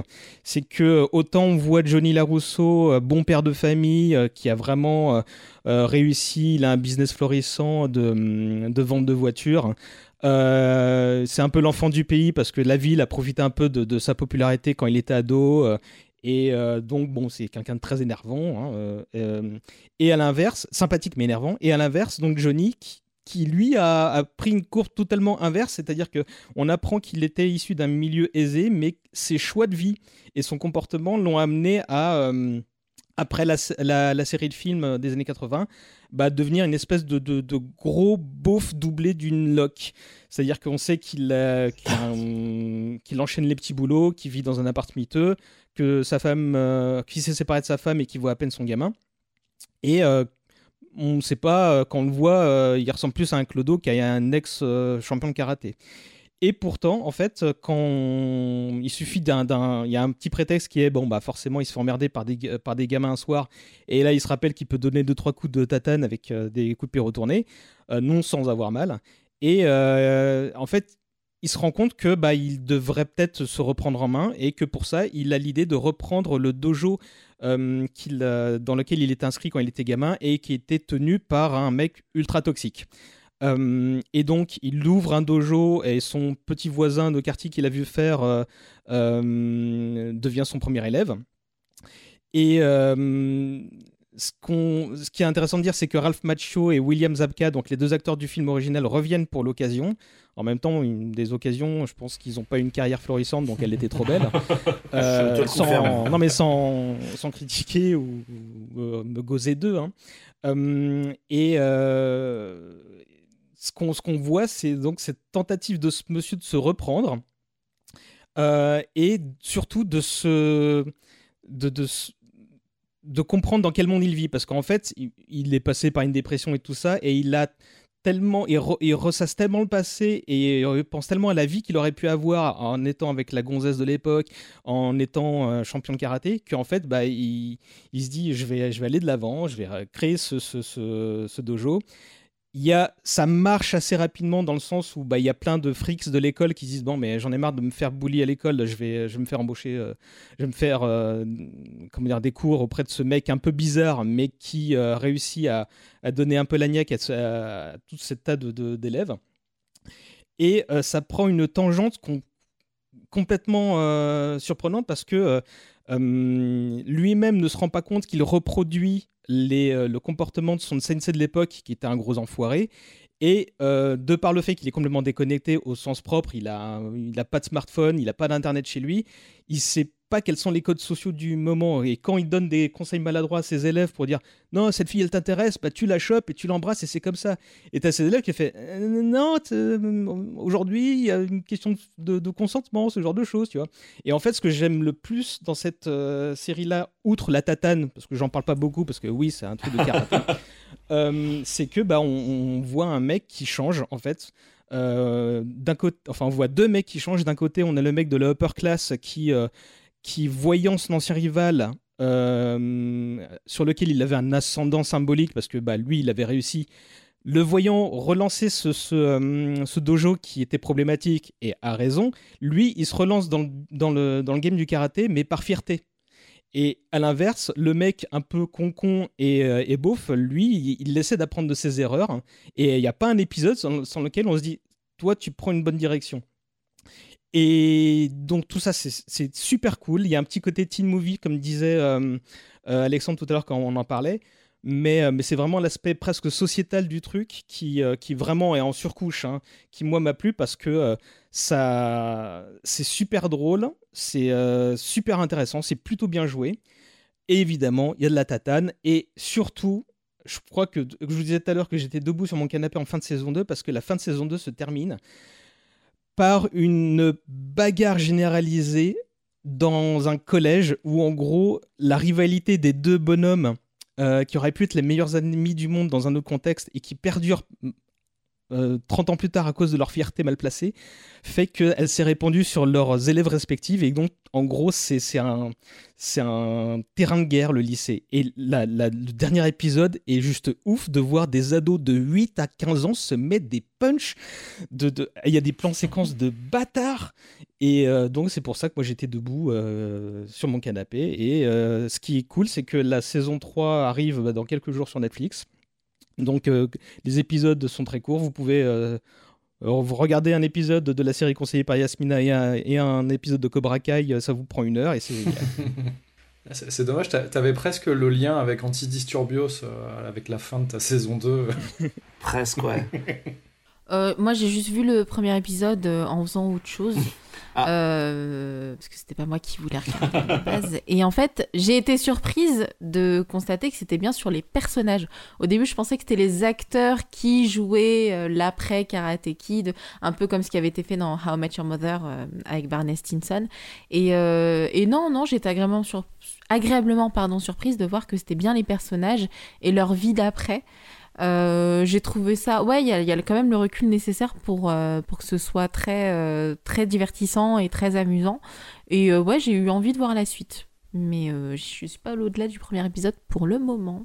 Moi, j'ai regardé que quatre épisodes, hein, parce que du coup, pareil, hein, j'ai fait mes, devoirs pour le podcast ce week-end, donc j'ai vu, vu que quatre épisodes. Alors, il faut savoir que moi, Karate Kid, j'en ai vu qu'un, j'ai pas vu les trois, les deux autres, hein, je savais même pas qu'il y en avait deux. Et en, plus, alors, ne criez pas, mais je trouve que c'est quand même pas terrible.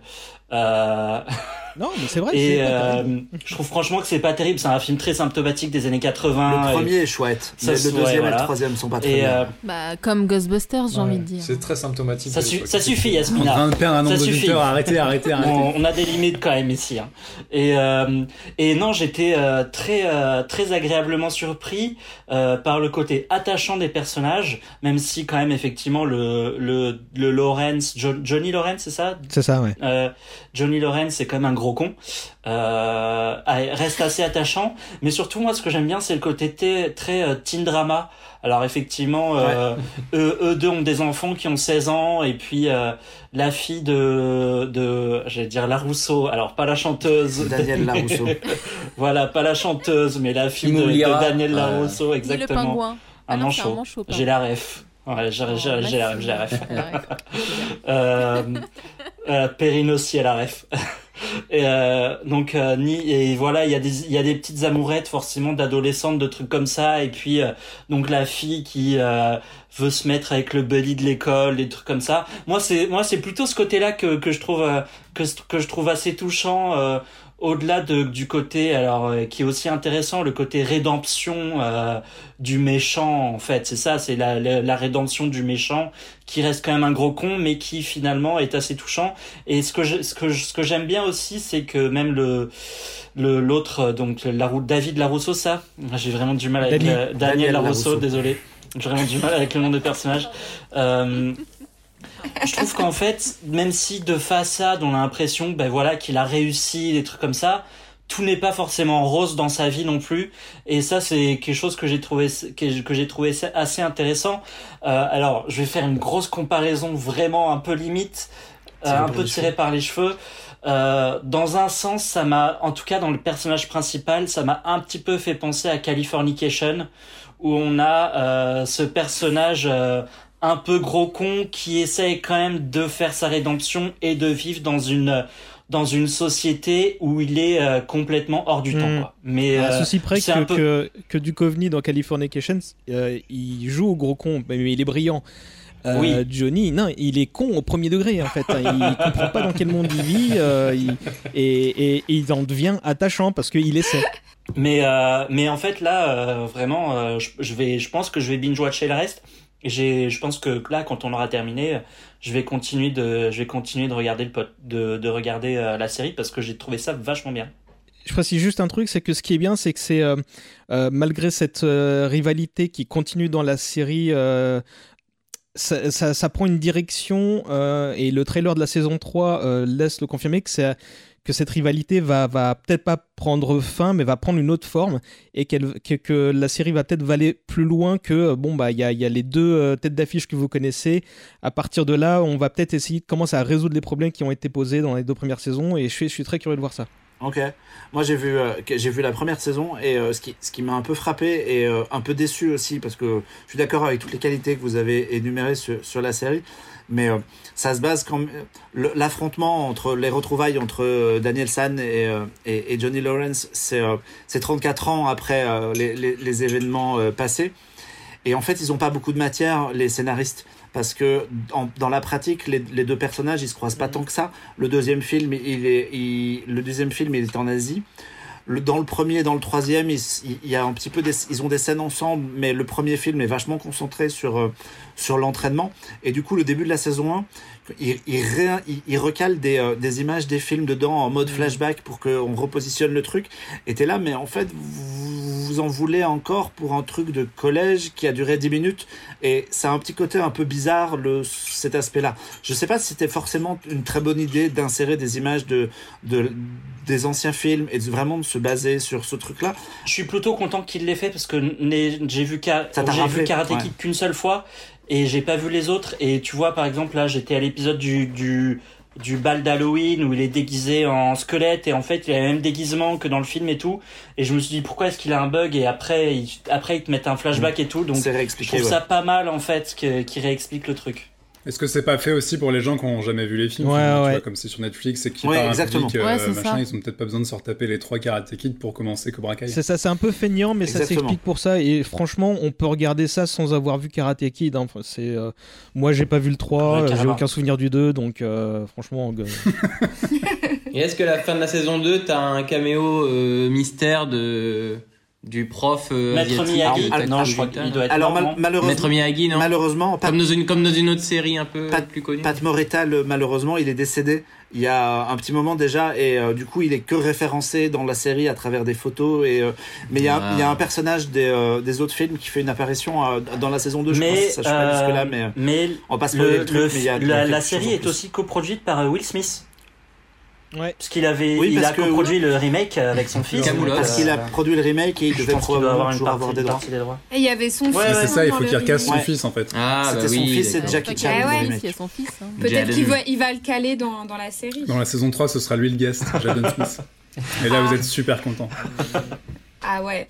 Là, franchement, ça, ça donne une plus-value à la série, je pense. C'est bon, tu m'as convaincu. Quel grand acteur. Ouais, il a le même genre de carrière que les acteurs originaux, donc du coup, ça va. C'est vrai. Oh là là. C'est Noël, good. Pardon, vibes excusez-moi. euh, only. Bah ouais, euh, on parlait du coup de. euh, attention, j'ai une transition. Oh putain. On- de Jaden Smith. on, on, par- on parlait d'opposition dans le karaté, on va parler d'opposition solaire. Oh. Perrine. Ah Oh. ouais, c'est joli, pas mal. Ça va. ça Non, va. belle, belle, belle, belle transition, belle transition pour, euh, pour parler de, de Solar Opposites. Euh, parce que là, c'est vrai que je, je, je fais ma, ma relou euh, du groupe. Je parle d'une série qui, euh, comme si on n'avait pas eu assez de séries cette année, hein, euh, pardon, j'en j'en rajoute une qui n'est pas disponible en France. Donc euh, voilà, ça c'est le, c'est le jeu. C'est via ton cousin américain que tu as découvert Solar Bien mon grand-oncle euh, par alliance de ma ouais. tante euh, Qui des VHS. qui m'envoie des bah oui parce que euh, ça marche très très bien chez moi donc euh, Solar Opposites euh, c'est une série qui est de Justin Roiland euh, et Justin Roiland on le connaît bien puisque c'est lui qui a créé euh, Rick et Morty notamment avec Dan Harmon et euh, et pour le coup, Solar Opposite ne s'émancipe pas du tout de, de Rick et Morty. Je dirais que Solar Opposite, c'est un peu le croisement entre Rick et Morty, Community et les Simpsons. Voilà, si je devais faire un petit résumé un petit peu de ce qu'était l'ambiance de Solar Opposite. Donc pour le coup, on retrouve quatre, quatre extraterrestres, voilà, qui viennent d'une planète dont j'ai largement oublié le nom à l'in- à l'instant où je vous parle, euh, qui euh, s'appelle euh, Corvo, Terry, Yukmulak et Jessie. Donc c'est Corvo, son avatar, enfin son, son, son, clone d'une certaine façon, c'est Yukmulak et l'avatar et le clone de Terry, c'est Jessie. Donc eux, leurs planètes ont explosé, ils ont atterri par erreur sur Terre. Pas de bol. Donc en attendant que le vaisseau soit réparé, eh ben ils essayent de s'intégrer sur la planète Terre. Eh ben c'est pas si simple de s'intégrer sur euh, la planète Terre, c'est un petit peu tout le concept. Donc on retrouve vraiment euh, tout l'humour de Rick et Morty, euh, c'est-à-dire vraiment c'était des concepts complètement euh, dingos, un humour méga trash, c'est ultra violent, c'est ultra dégueulasse, etc. Mais c'est un petit peu plus posé, je dirais, que Rick et Morty. Rick et Morty qui part vraiment dans des, des concepts parfois assez lointains. Et en fait, je dirais que presque cette série retrouve l'essence qu'a un petit peu perdu Rick et Morty au fur et à mesure des, des saisons. Euh, moi, j'adore Rick et Morty, je suis une grande, grande fan, mais là, c'est vrai qu'au fur et à mesure, ça devient de plus en plus abstrait.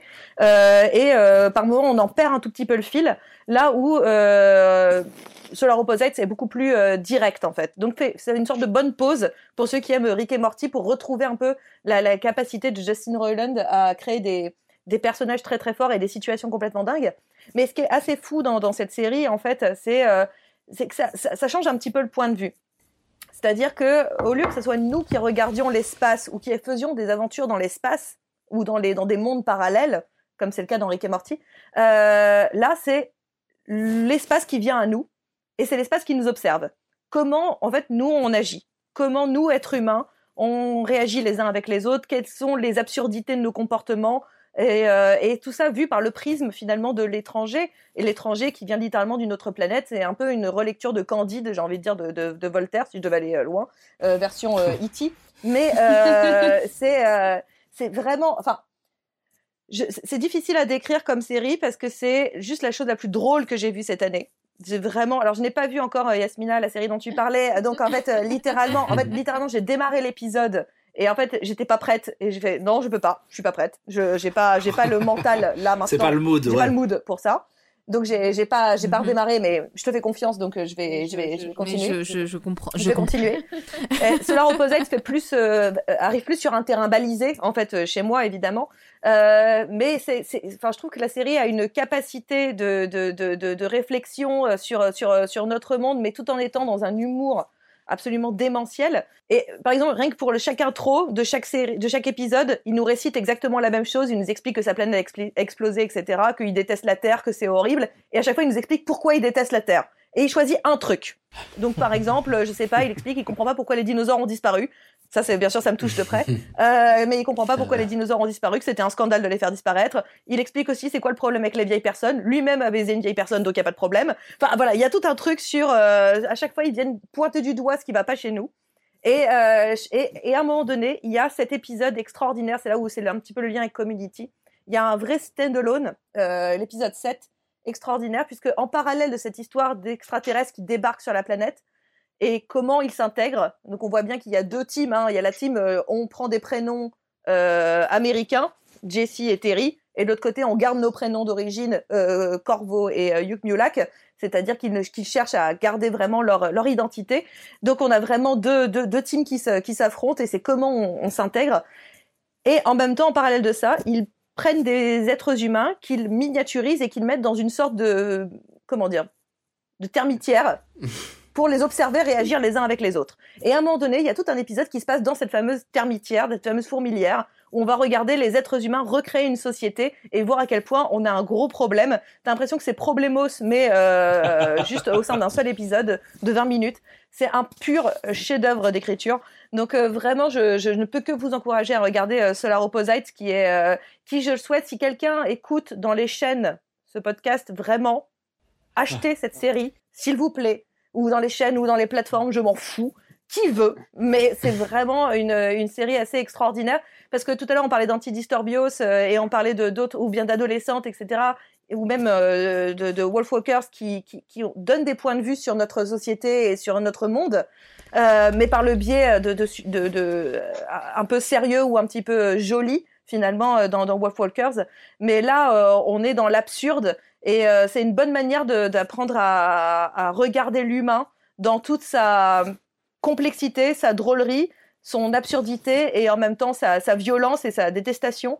Donc c'est vraiment un, un, une très très grande série euh, et vraiment il y a huit épisodes. La série a été re-signée pour deux, trois saisons même. Donc c'est, euh, je, je, vous, je vous recommande vivement et de, de, faire appel à votre oncle d'Amérique pour regarder euh, Solar Opposites. C'est même surprenant que ce soit pas déjà dispo en fait, euh, parce que c'est facile à vendre. Hein, L'autre série du créateur, du co-créateur de Rick et Morty. Euh...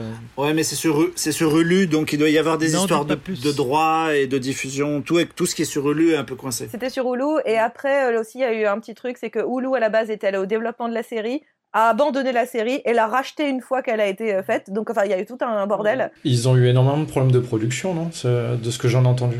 Beaucoup, beaucoup de problèmes de production, mais euh, qui ne se sentent pas du tout à, à l'arrivée. Et vraiment, on a l'impression que parfois, ça vient corriger le tir de ce que parfois euh, Rick et Morty n'arrivent plus à donner.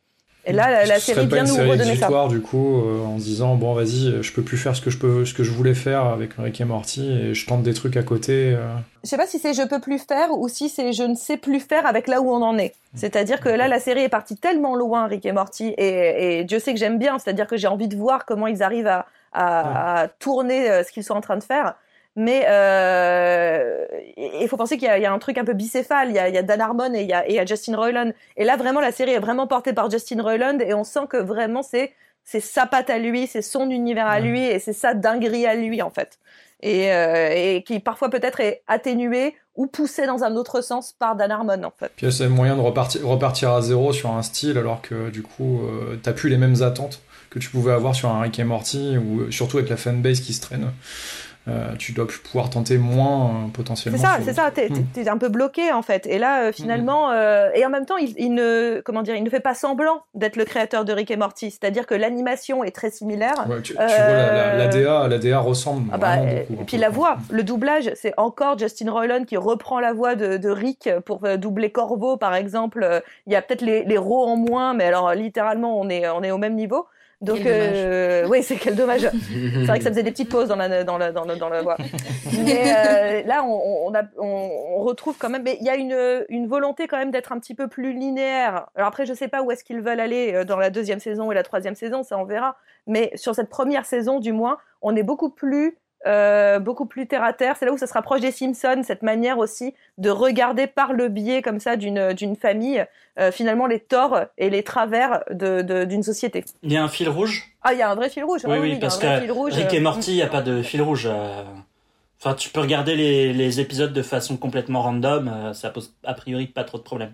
Ah oui et non parce qu'en fait c'est pas si vrai. Je sais pas, j'ai vu, j'ai vu que trois. J'ai dit ça, j'ai vu que trois épisodes de Rick et Morty. Ça. Non c'est pas si vrai. c'est malin. Ah, la première saison peut se regarder un petit peu dans n'importe quel ordre, oui, mais voilà. à partir du moment où tu as passé la première saison, il okay. euh, y a des, des références permanentes ah, okay. euh, aux autres saisons. Et, et au-delà du fil rouge, tu as des conséquences à certains épisodes. Tu pourrais ne plus comprendre ce qui se passe okay. un peu plus. C'est ça tu peux tu peux perdre le fil. Alors que et là il y a un fil rouge aussi c'est encore une fois cette histoire de comment on, s'intègre dans la société et pourquoi ils restent sur terre alors que on pourrait dire bah ils, attendent qu'une chose c'est de réparer le, vaisseau et de repartir en fait. Et qu'est-ce qui les fait rester? Qu'est-ce qui les fascine finalement dans cette idée d'observer euh, euh, la terre d'observer les êtres humains? Et il euh, y a une certaine progression mais surtout qui se fait par ce biais de ces humains mis dans la fourmilière qu'on va suivre au fur et à mesure par petites gouttes jusqu'à cet épisode euh, incroyable de l'épisode 7. Comment euh, finalement euh, bah, l'humain est un petit peu une, une, une, pomme pourrie quoi. Pardon de rester sur cette euh, idée de 2020 c'est pourri mais voilà on est encore un peu une pomme alors, pourrie. Ouais. Mais oh, il, il, il, il paraît que, euh, que le créateur de, de Rick et Morty quand il double et quand il écrit euh, Rick et Morty est bourré. Est-ce que c'est le cas aussi Est-ce que tu sens vraiment qu'il pousse le concept un peu de façon vénère ou c'est quand même un peu plus soft? Non, non, c'est plus, c'est beaucoup plus. Alors c'est plus, alors c'est marrant parce que c'est plus tendre d'un certain point de vue. C'est beaucoup plus tendre que Rick et Morty. C'est moins désespéré euh, que Rick et Morty à, à plein de niveaux.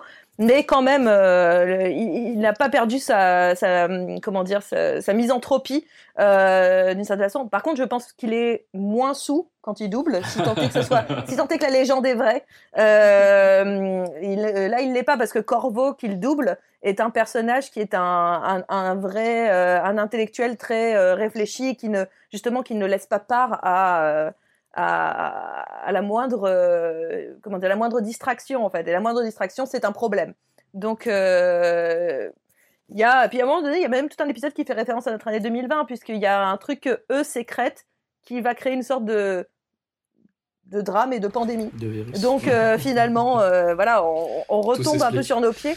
Mais, euh, mais non, non, je pense qu'il a, il a, il a, il a, il, il sort de, son personnage, mais en en gardant finalement le même discours euh, assez, défaitiste sur le monde. Mais là, la série, quand même, grâce au personnage de Terry, euh, qui est donc le, le, le, le- D'ailleurs, c'est une famille assez difficile à décrire, hein, mais euh, qui, est à la fois le partenaire, le conjoint. On ne sait jamais exactement qui ils sont l'un pour l'autre.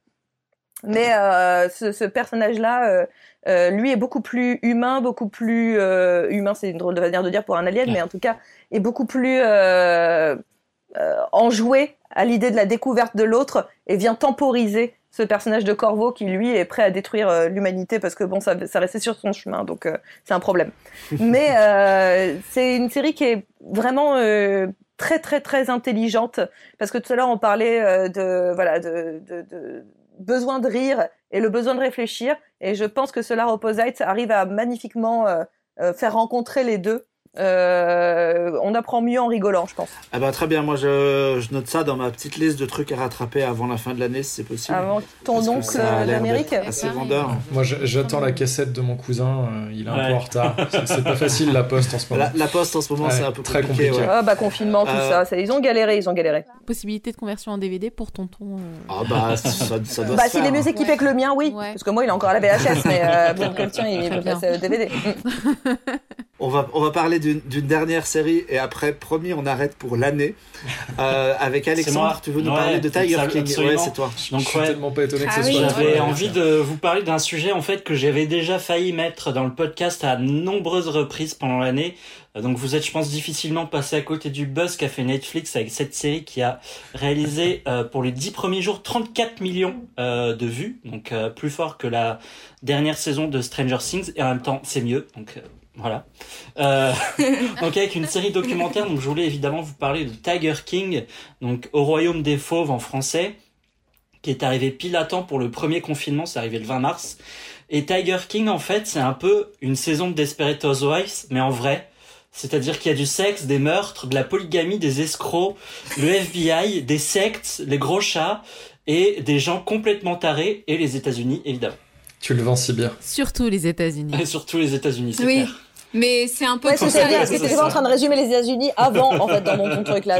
Ça, ça fait un petit Incroyable. peu redondance. Ouais, voilà. Mais c'est parce que quand, tu le décris, moi je vois très bien les États que ça pourrait concerner quand même. Oui, bah oui, là, Oui. il te, Florida il te le Man. montre bien.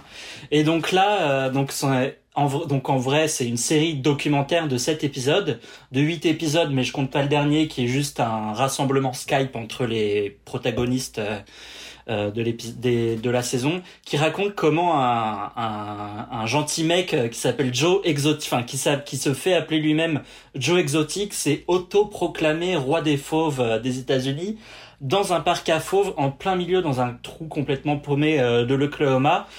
Et en face une auto proclamée aussi défenseuse des animaux Carol Baskin la fameuse euh, pour ceux qui ont vu la série complètement allumée euh, qui tient un refuge pour fauves en Floride et qui elle est soupçonnée d'avoir filé son ex-mari à bouffer à des tigres. Donc c'est quand même toute une histoire. Et petit à petit, on va évidemment sombrer dans cette histoire qui est franchement, je pense que si on avait fait un film de ça ou une série avant de connaître les faits, on l'aurait pas cru tellement c'est juste hallucinant et complètement fucked up et finalement assez symptomatique de la société et final d'une certaine partie des États-Unis où visiblement on a quand même euh, toujours quelques personnes qui se croient toujours à OK Coral. Et donc à côté de ça, Joe Exotic a une chaîne YouTube avec une émission pour dire des insanités sur Carol Baskin et aussi euh, chanter des chansons de country. on s'en souvient, très, De belles très belles chansons, chansons, qui nous hein, restent en tête, euh, on tient à dire.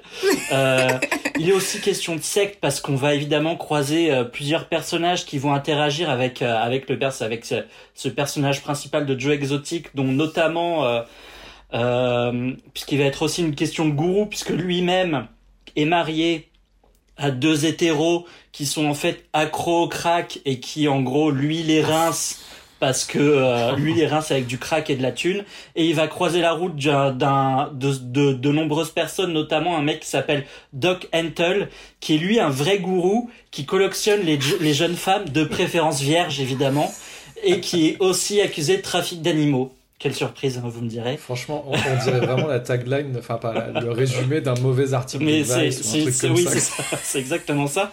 Et donc on assiste, et, on assiste pendant cet épisode à l'apogée de cet homme euh, jusqu'à sa déchéance, même si bon, il est quand même un peu déjà dans la déchéance au début, mais il est quand même très très connu. euh, il est quand même blindé de thunes et il et évidemment, vu qu'il est complètement fucked up, il n'arrive pas du tout à gérer à gérer ses histoires. Euh, il faut savoir que ça, il est actuellement en prison euh, pour avoir tué des animaux, pour avoir engagé des tueurs à gages pour tuer sa rivale Carol Baskin, et tout ça évidemment bien sûr devant nos yeux ébahis euh, sur ces sept épisodes qui sont un mix de striptease et d'une émission euh, de télé-réalité W9. Alors on rigole, hein, mais euh, au-delà du fait que ce soit complètement, enfin c'est vraiment hallucinant. Moi je me souviens regarder ça en mars, euh, en binge-watchant ça euh, et en me disant mais qu'est-ce que je suis en train de regarder, c'est pas possible. Euh, c'est quand même sacrément triste et c'est surtout euh, assez dur de voir euh, tous ces animaux en cage qui sont en mauvaise santé, qui sont complètement malheureux et euh, je vous laisserai évidemment la parole parce que je pense que je suis visiblement pas le seul à avoir vu euh, à avoir vu ce chef-d'œuvre. Euh, il devait, il devrait a priori avoir une deuxième saison, même si euh, j'ai lu que Carol Baskin demandait un cachet de 1 million de dollars par épisode pour apparaître euh, dans la saison 2.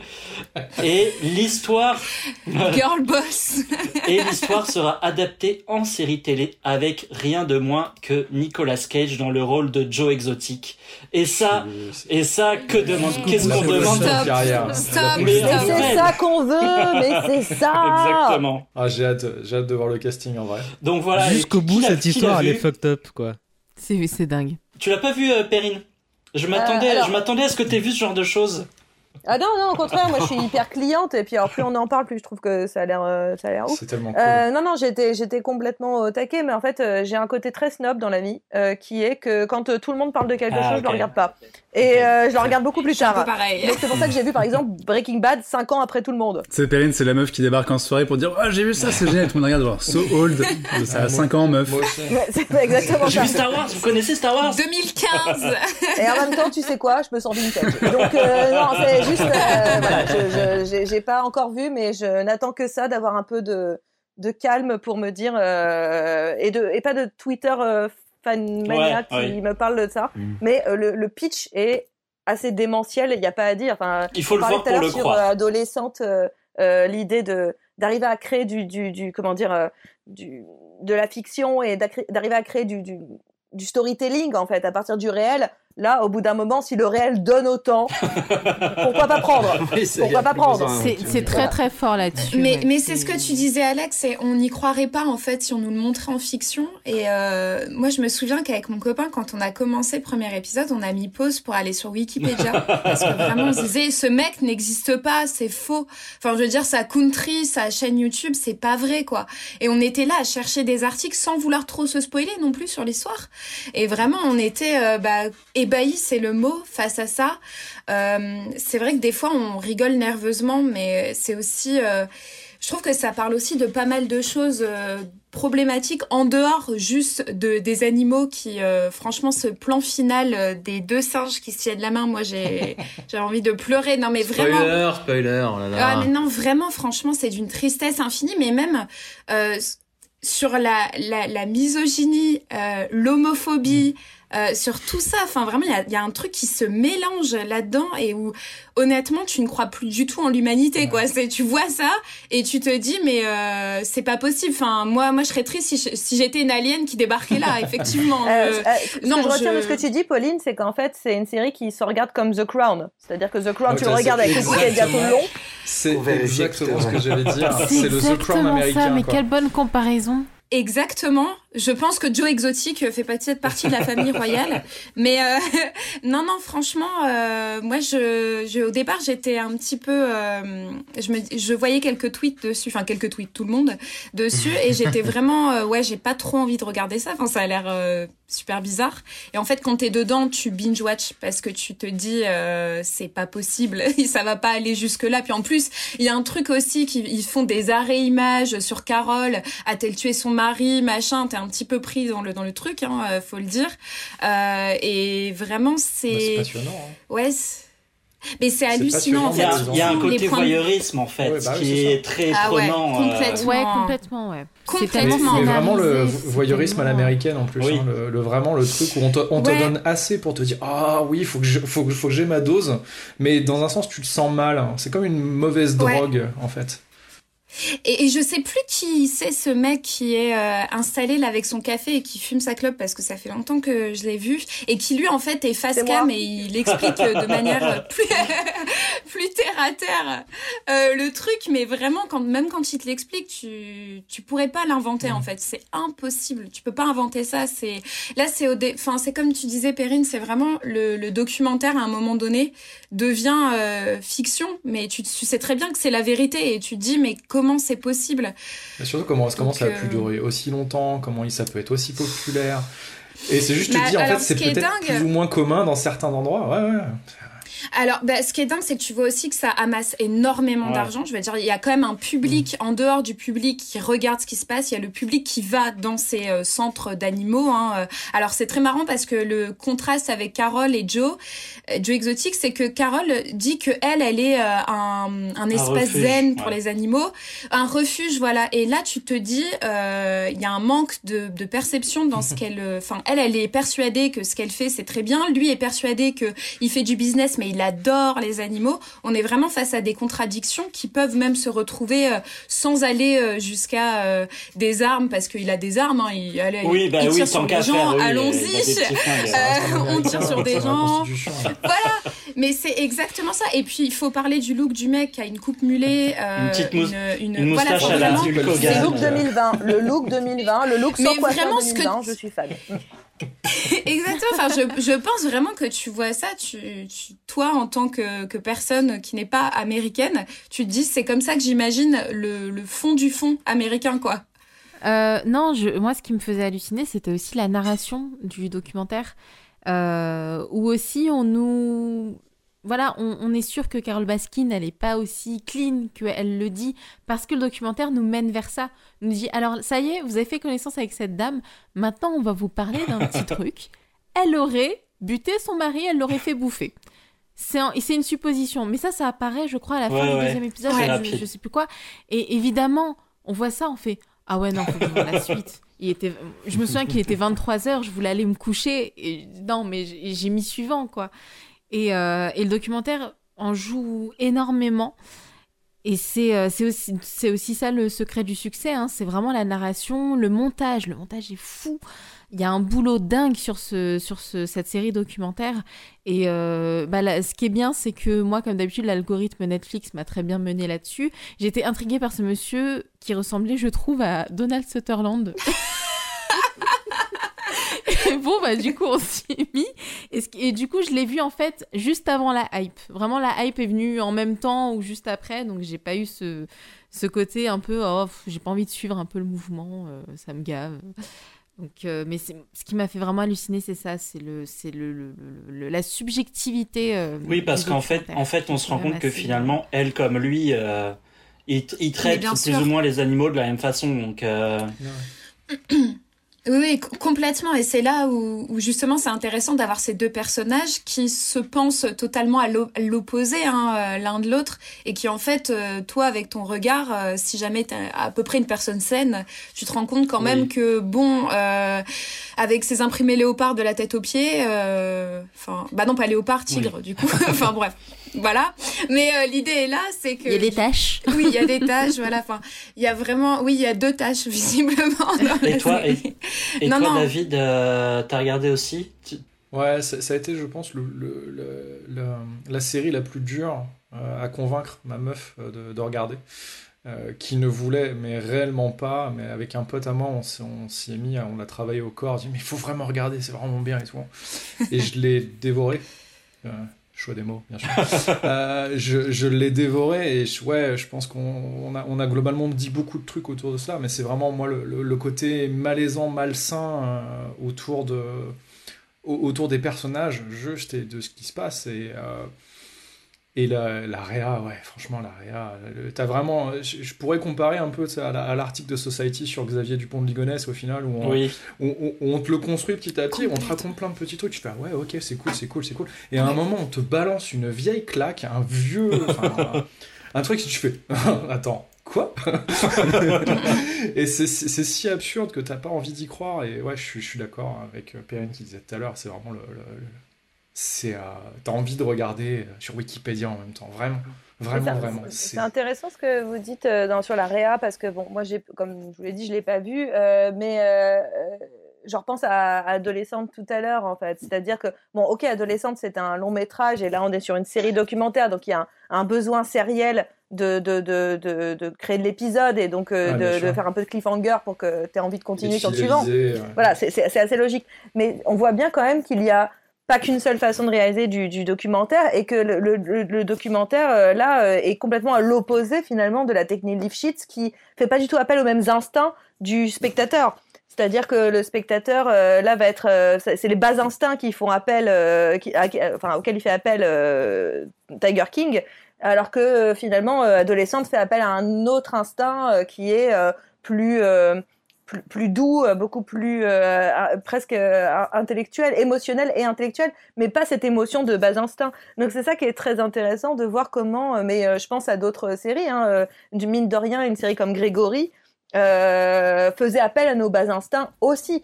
Donc, euh, mine de rien. Et du voyeurisme. Du voyeurisme aussi. Même s'ils s'en dédouanent, hein, mais en réalité, euh, on t'est intéressé par cette histoire parce que, avant toute chose, euh, bah, merde. Tu veux voir comment ça s'est passé, comment on est arrivé à la voilà, fin. Voilà, tu veux voir les images du petit Grégory dans, la, dans la putain de Vologne. Donc, c'est ça qui t'intéresse. Et, et c'est moche. Et c'est moche. Et tu te dégoûtes. Et c'est là mm. que je vous dis, regardez Solar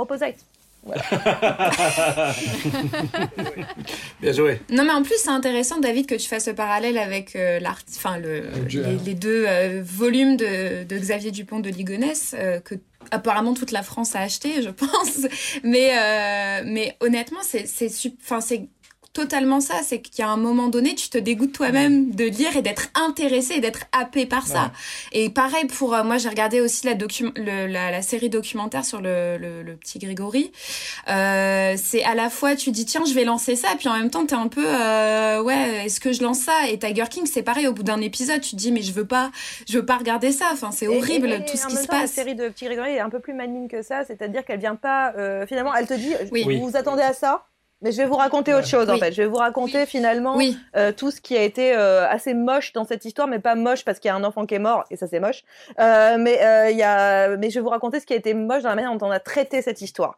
Et, et ça, c'est. Tiger King, ouais. il, te renvoie dans la gueule. Mais là, euh, là Tiger King, j'ai l'impression qu'il te dit genre, t'es content de voir des horreurs? Bah tiens, encore un peu plus d'horreur. Oui, c'est Tiger, King, vraiment. T'es pas, euh, surpris, pas surpris par le type de contenu, t'es juste surpris par les péripéties que tu vas retrouver. Mais sinon, tu t'attends, tu t'attends à ça.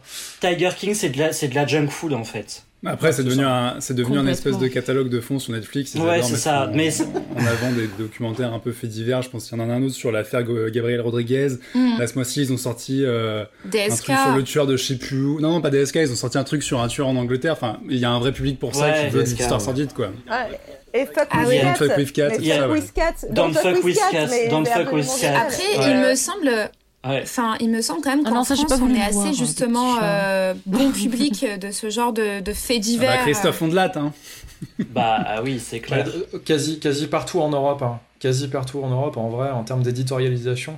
Je, je suis un peu dans, je suis un peu dans le milieu du, divers. du streaming vidéo et compagnie.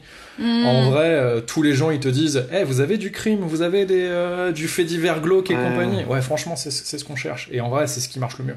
Tout, partout, aux States, c'est au normal, UK, c'est c'est en normal France, en, réalité, c'est vraiment très normal. C'est-à-dire qu'en fait, on a un besoin de se comparer aussi à ça. C'est-à-dire de, à un moment donné de regarder euh, ces, personnes qui ont fait des choses abominables ou ces crimes qui sont irrésolus mais sont abominables. Il y a un côté euh, un peu euh, Rassurant pour nous, en voilà, fait. rassu- Ouais, et puis on est exactement. un peu fasciné aussi. On est fasciné comment un être humain comme toi, moi, n'importe qui peut faire ça. Et euh, à l'inverse, ah bah tiens, je me dédouane parce que bon, moi j'ai pas fait ça, donc euh, Ouais, je suis il y a quand un même petit côté à me, rassurant de sa à- propre à- vie. voilà, Sa à me propre super personne. citizen, Je- quoi. tu, dis, Donc- tu dis ça jusqu'à ce qu'on fasse un documentaire Netflix sur toi, Perrine. hein. Attendez que On en j'ai dans mon années. cartel avant de faire ça. Mais merde, faites ça dans le bon ordre. Voilà, c'est ça.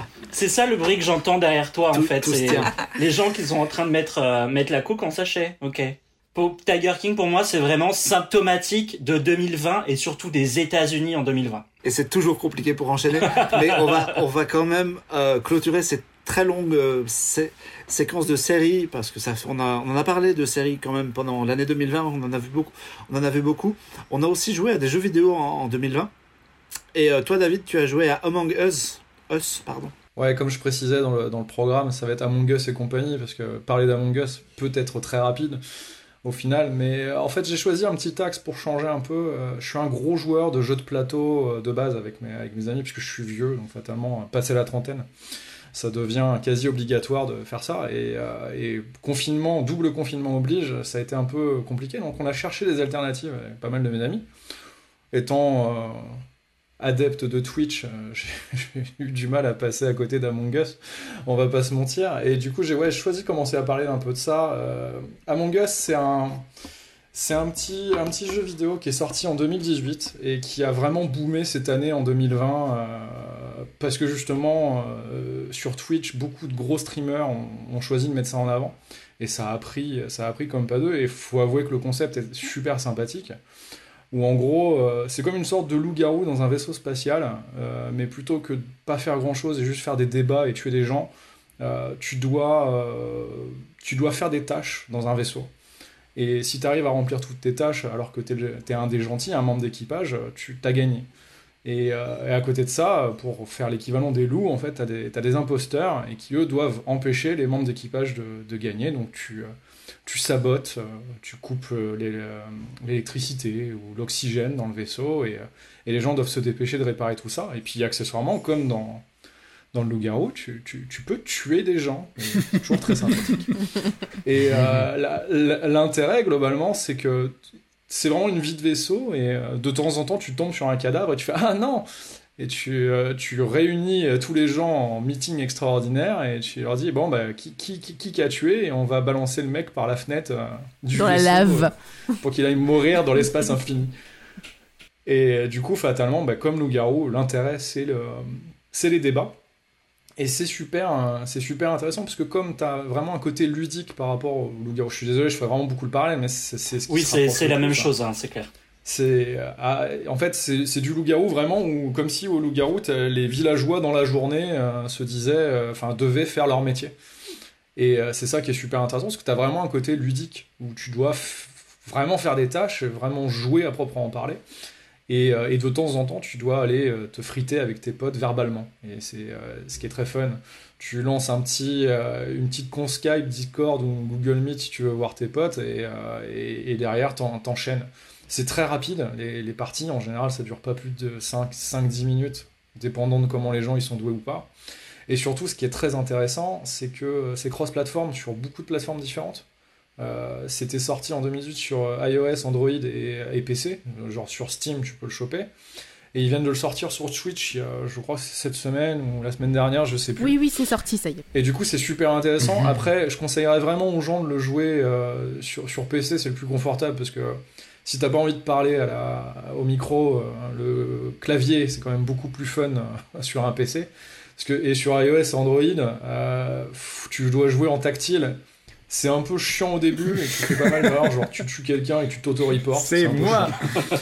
Je- Ça j'ai sent une le vécu. réputation. Ouais, j'ai une certaine réputation chez mes potes. tu ventes accidentellement euh, sans Exactement, raison. Ouais. devant un pote aussi.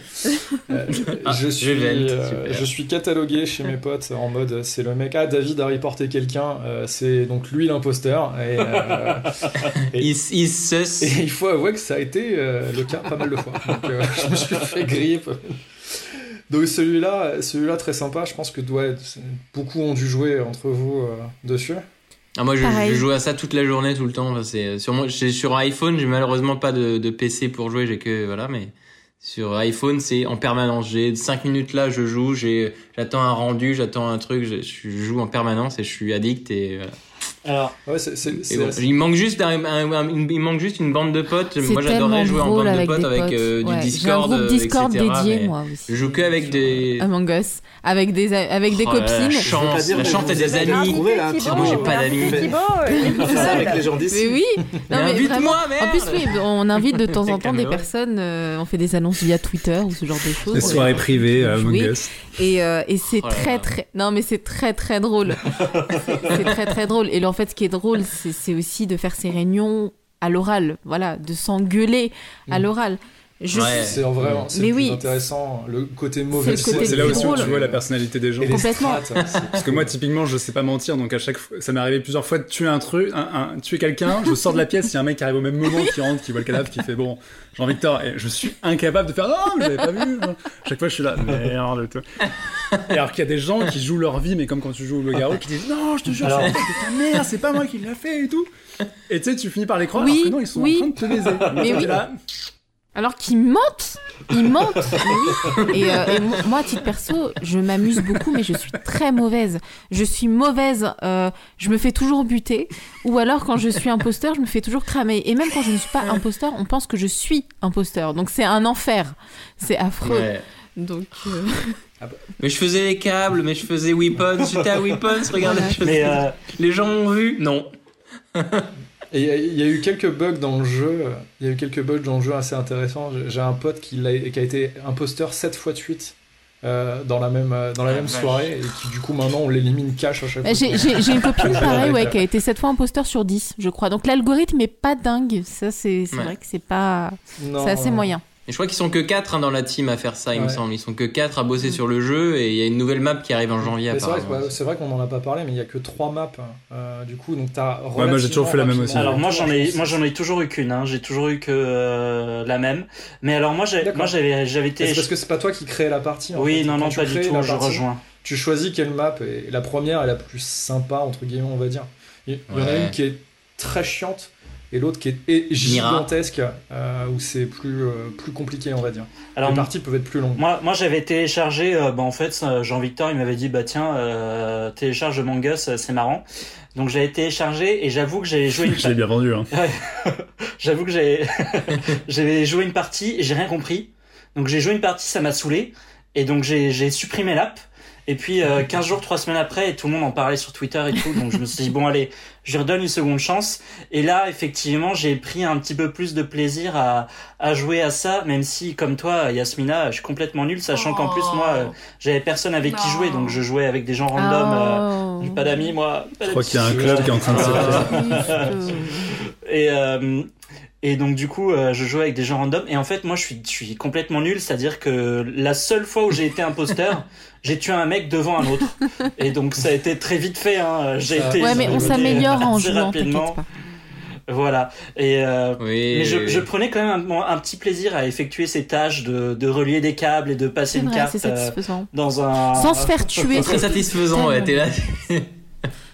Et, et, Ouais. et voilà, non, c'est plutôt plaisant et effectivement, en confinement, quand on a saigné Animal Crossing, euh, ça change un petit peu. En tout cas, c'est tout un vocabulaire qui, pour les Ah gens qui n'ont jamais joué à des Ouais, jeux pareil. vidéo comme euh, moi, Oui, c'est c'est vrai, Euh, Vent voilà. et tout ça, oui, oui. euh, non, mais enfin, je, je suis un, je sais pas quoi, un- non pas un imitateur, Un un, imposteur, un un imposteur. Un loup-garou, quoi. un loup-garou. Bah, Voilà. Non, mais c'est, la map, le machin. J'ai, appris beaucoup de mots et je vous en remercie pour euh, ça ce soir.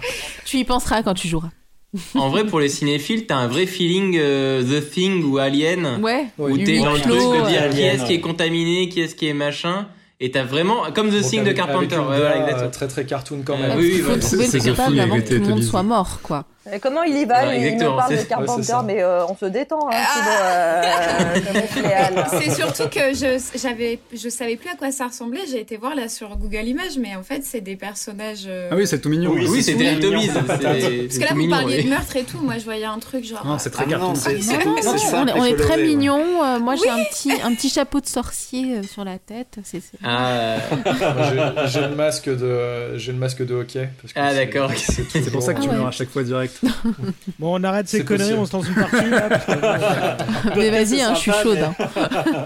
Et, et du Mais, coup, euh, juste pour compléter, juste pour compléter à la fin, euh, c'est important. Bon, important oui et non. euh, c'est gratuit sur mobile. Sur mobile, oui. Pour ceux, pour ceux qui jouent, Ouais. c'est euh, 4 balles sur Steam et c'est un peu plus de 4 balles sur, sur Switch. Exactement. Donc c'est vraiment le jeu qui coûte que dalle. Moi personnellement, et sur, sur mobile il est gratuit, mais tu peux quand même avoir une version payante pour pas te taper la pub à la fin de la partie. Où c'est pareil, ça coûtait je sais plus 3 balles, un truc comme ça. Et ce que j'ai fini par faire, vu le nombre de parties que je fais. Et, euh, t'as plein de gens qui jouent sur Mac avec l'émulateur euh, d'application pour ouais. le mettre sur l'ordinateur, euh, enfin sur leur MacBook. Donc ça fonctionne aussi, ouais. Et je l'ai fait. Ouais, j'ai eu des bugs, j'ai je eu des l'ai fait, bugs. je moi. le déconseille très fortement. C'est très chiant. Donc pas sur Mac. des bugs de pad, mais bon, euh, ouais. Parce que tu peux pas jouer au clavier euh, sur l'émulateur, t'es Ouais, obligé, ça, t'es hein. obligé de simuler le tactile, et du coup, en fait, le tactile sur ton Mac, Ouais, c'est vraiment pas cool. Autant être sur mobile directement, je me suis dit, ah ah, je vais les fumer. Euh, vraiment pas. pas Mais, du mais Si du vous coup, avez tu voulais Switch, parler d'autres jeux. euh, tu voulais parler Ouais, d'autres jeux. juste très rapidement, du coup, parce que c'était celui qui est le plus marquant, je trouve. J'ai fait beaucoup de Scribble euh, IO avec mes amis Ouais, aussi. bien Je sûr. sais pas si vous Nous connaissez. aussi, on, on pas mal Ah. Ah c'est mais ouais c'est. Que je trouve absolument fabuleux parce que c'est vraiment le, le, le Pictionary Le interactif. jeu de confinement. Euh, les Ouais, les voilà. thèmes, enfin les trucs sont super durs des fois. Moi j'ai eu des Super trucs. euh, et un peu répétitif à force aussi. Je me suis euh, humiliée pour toute la vie quoi. Mais je pense que c'est le principe du jeu en vrai, hein, c'est pas de montrer tes talents au dessin, c'est de se dire tu vas humilier, quatre- enfin, 90% des gens vont être humiliés parce qu'ils savent pas dessiner du tout. Moi j'ai des potes qui ont des screens pour toute la fun. vie là, ça va ressortir à mon mariage, à tout, tout le temps là. Mais c'est pareil, avec une petite conversation sur Discord ou sur Google Meet, c'est vraiment énormément, énormément de Oui, il faut s'appeler. Euh, voilà, je pense que c'est encore pire comme Among Us, c'est le, c'est le truc où tu t'es obligé de te foutre de la gueule de ton pote qui dessine, sinon c'est, tu perds en fun. Nous, on l'a effectivement pas mal fait euh, pendant, pendant le confinement. On faisait ça même une fois par semaine. On s'appelait entre potes euh, et on faisait donc cette petite partie donc de Scribble qui est en fait le Pictionary euh, sur Internet, mais avec des mots du genre eau salée et et euh, Ou nuggets de poulet. ouais ou bras tordus ou des trucs comme ça. ou même toi, tu peux rajouter tu peux rajouter des mots euh, si tu veux. Je tiens quand même, je, je, je le dis devant nos, nos millions d'auditeurs. Ouais. Euh, j'ai régulièrement fini la partie premier. Voilà, Ah, je tiens à le dire, je Enfin, tiens à le dire. Voilà, on voilà. truc. Le mec est tout le temps. Si jamais vous avez déjà battu Alexandre sur Scribble, postez-nous, mentionnez-nous sur Twitter. Mentionnez-nous sur. Twitter. Là c'est le moment d'insérer Ross qui fait. Et du coup, juste pour terminer sur les, sur les petits jeux, euh, je- j'ai découvert, il y a, bon, il y a pas, si- pas si longtemps que ça, mais le premier confinement, j'avais pas pu y jouer parce que c'était constamment saturé. Mais c'est le site euh, Board Game Arena euh, qui Oui. réunit énormément de jeux de société qui ont été euh, pas numérisés mais transformés en version en ligne. Et dessus, tu trouves énormément de jeux, euh, de jeux de plateau en fait, très célèbres. euh, comme je sais pas moi Seven Wonders, le saboteur, euh, euh, Mr Jack, ce qui prend vraiment beaucoup beaucoup de trucs. Il y a pas Catan pour ceux qui aiment Catan. Et il y a pas Euh, le, le Cluedo, je crois. Il y a mais il y a, il y a des trucs tu peux jouer au Ouais. tarot si tu veux, euh, tu peux jouer aux échecs, tu peux jouer vraiment à beaucoup beaucoup de choses. Et euh, c'est pareil, c'est pas c'est pas excessif. Et c'est pas, c'est pas super excessif, t'as, des comptes gratuits et des comptes premium. Ouais. Si tu veux lancer une partie toi-même, faut que t'aies un compte premium, mais il suffit que t'aies un pote à toi qui ait un compte premium et tout le monde peut jouer du coup gratuitement derrière sur les parties que cette personne-là va créer. Ce site, il a sauvé des vies hein, cette année, je crois. Mm. Et même un compte premium, c'est 2 euros par mois si tu, si tu prends ça- à l'année. En fait, c'est 24 balles, donc c'est vraiment que dalle. 24 balles, c'est le prix d'un jeu de société en vrai. hein. Euh, allez, d'un petit jeu de société, petit, même ouais. D'un C'est petit cher jeu euh, d'ambiance, on va dire. Et, euh, et c'est pareil, c'est des heures. T'as un, un système de classement, euh, t'as le plateau qui est, qui est refait en HTML5 sur le site, et t'as avec un Et qui est bien chat, fait en plus. Ouais, et c'est très ludique et, euh, et c'est euh, nous hier soir on a fait euh, énormément de parties de 6 qui prend, ce que je trouve génial comme jeu d'ambiance et c'est pareil, un- tu te fous de la gueule de tes potes et, et ça et ça détend pour, pour les gros Très pour les gros 2020. joueurs de jeux de société. Ouais, c'est ça. Ouais. Et, euh, Donc en fait, euh, en fait, ton sujet c'est parfait pour le troisième confinement qui va arriver en janvier. C'était ma J'ai pensé à ça, conclusion. J'ai pensé à ça. non mais, mais vraiment, si vous, ça permet de sociabiliser euh, pour autre chose que faire des apéros visio Ouais. euh, que je trouve assez chiant sur le long terme. Là au moins il y a un côté ludique, on s'amuse et c'est presque presque comme si on était les uns Ouais. en face des autres quoi. Un peu comme nous maintenant, finalement. C'est presque comme si on était autour de la même table. Très bien, bah oui, du coup, comme tu le disais, Alexandre, pour le reconfinement du, euh, du 10 janvier prochain, euh, on, on a une. Pardon.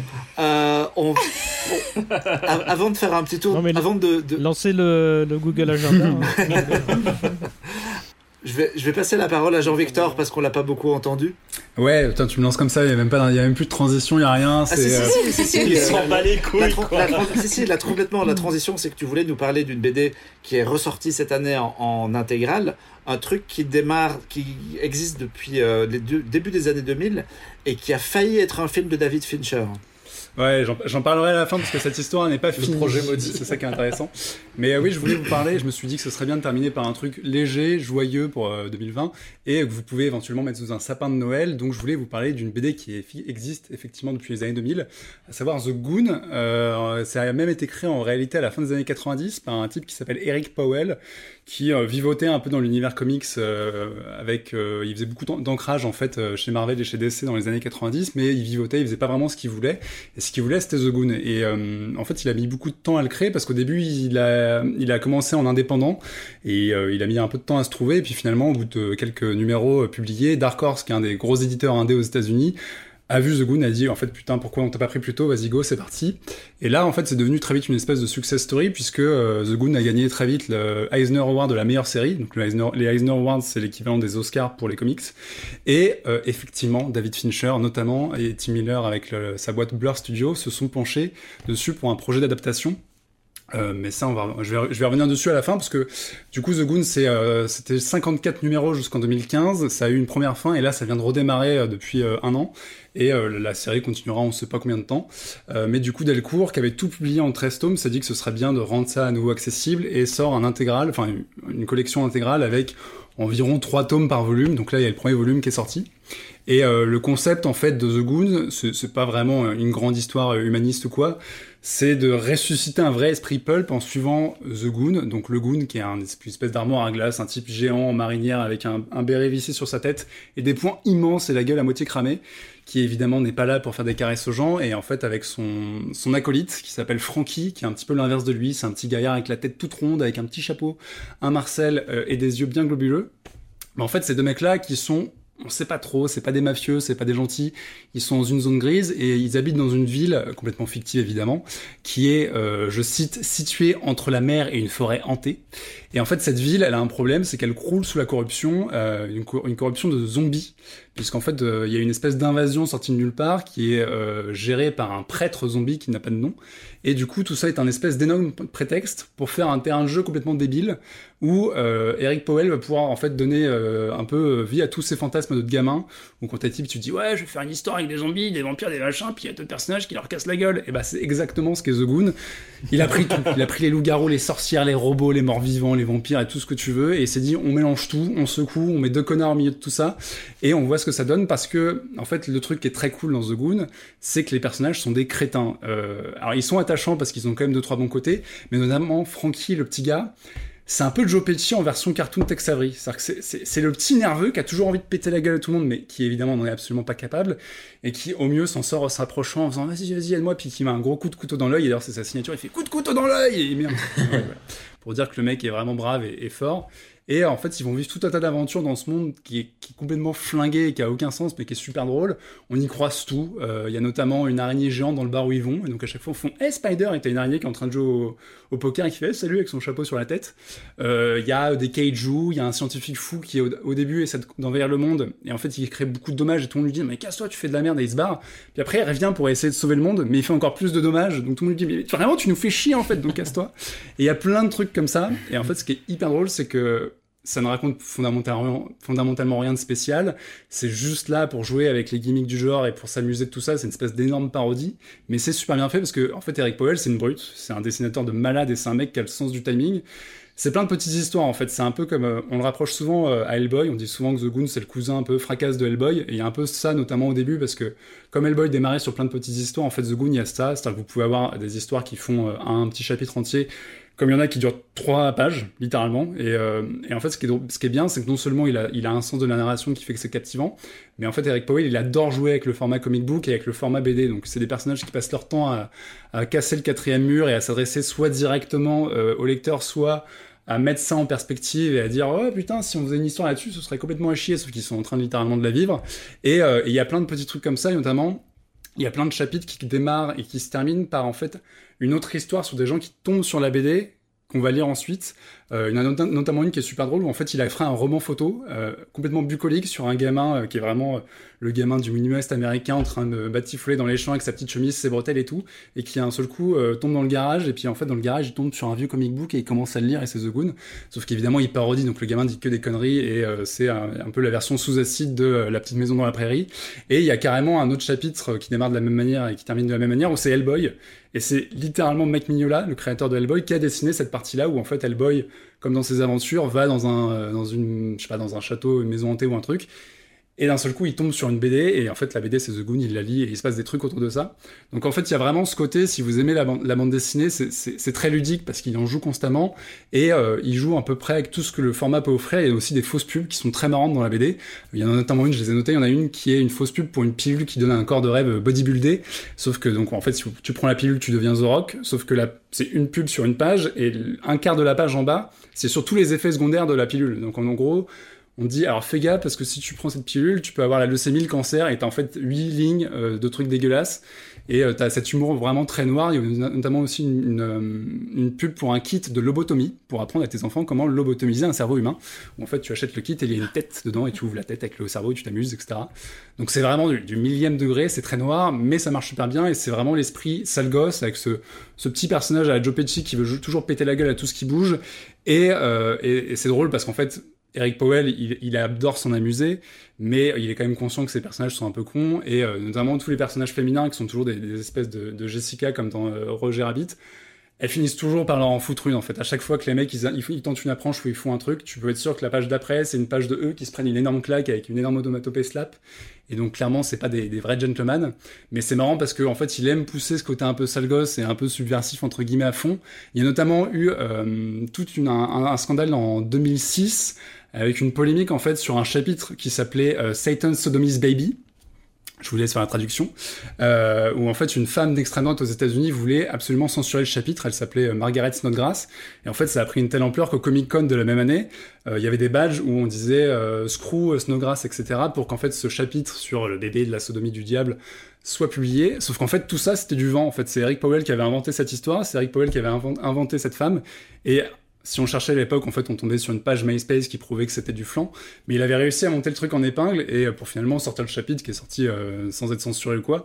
Mais il est, en fait, voilà, il aime bien jouer avec le médium et avec son public.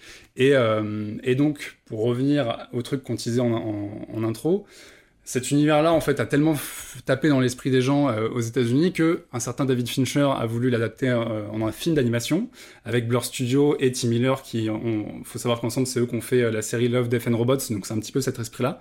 Et en fait, ils ont fait un Kickstarter au début des années 2000, euh, enfin, début des années 2010, euh, pour en fait financer une espèce de démo reel complète. Genre, ils allaient storyboarder tout le film. Et en fait, avec ce Kickstarter, il y a une bande annonce qui, en fait, c'est la bande annonce du film s'il sortait, qui dure 2 minutes 30, qui est hyper bien animée et euh, qui donne vraiment en fait l'esprit de ce qu'est la BD. Et euh, alors, faut savoir que le projet, voilà, c'était au début des années 2010, donc vous pouvez se dire, c'est tombé à l'eau. Ils ont réussi le Kickstarter, ils avaient réuni plus de 400 000 dollars, mais c'est tombé à l'eau. Sauf qu'en fait, l'an dernier, le projet a complètement ressuscité de nulle part en disant, bah, on a fini le démo reel et on commence à aller voir des producteurs, etc., pour trouver en fait de quoi financer le film complet. On a toute la structure du film, on a le montage, on a fait les doublages, on a tout qui est prêt. Faut juste qu'on ait du un billet qui soit mis dedans. Sachant que bon, c'est très violent, c'est très euh, très concon, donc voilà, c'est pas Disney qui va balancer ça sur Disney+, mais on peut espérer qu'un Netflix ou euh, une boîte comme ça finisse par mettre un billet dedans. Euh, sachant qu'on on sait pas qui sera le réal, mais en tout cas voilà, Fincher produit le projet parce qu'il adore la, la BD, c'est quand même un gage de qualité.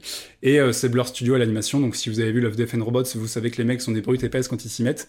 Et, euh, et, voilà, si vous voulez euh, vraiment vous faire un esprit, enfin une petite idée de ce que c'est The Goon, tapez The Goon Fincher sur YouTube, vous allez trouver le trailer 14 fois, matez-le, ça résume extrêmement bien ce qu'est la BD, à savoir deux mecs qui passent leur temps dans des bars avec des zombies qui viennent les accrocher, avec des poulpes géants qui essaient de les buter et tout un tas de conneries.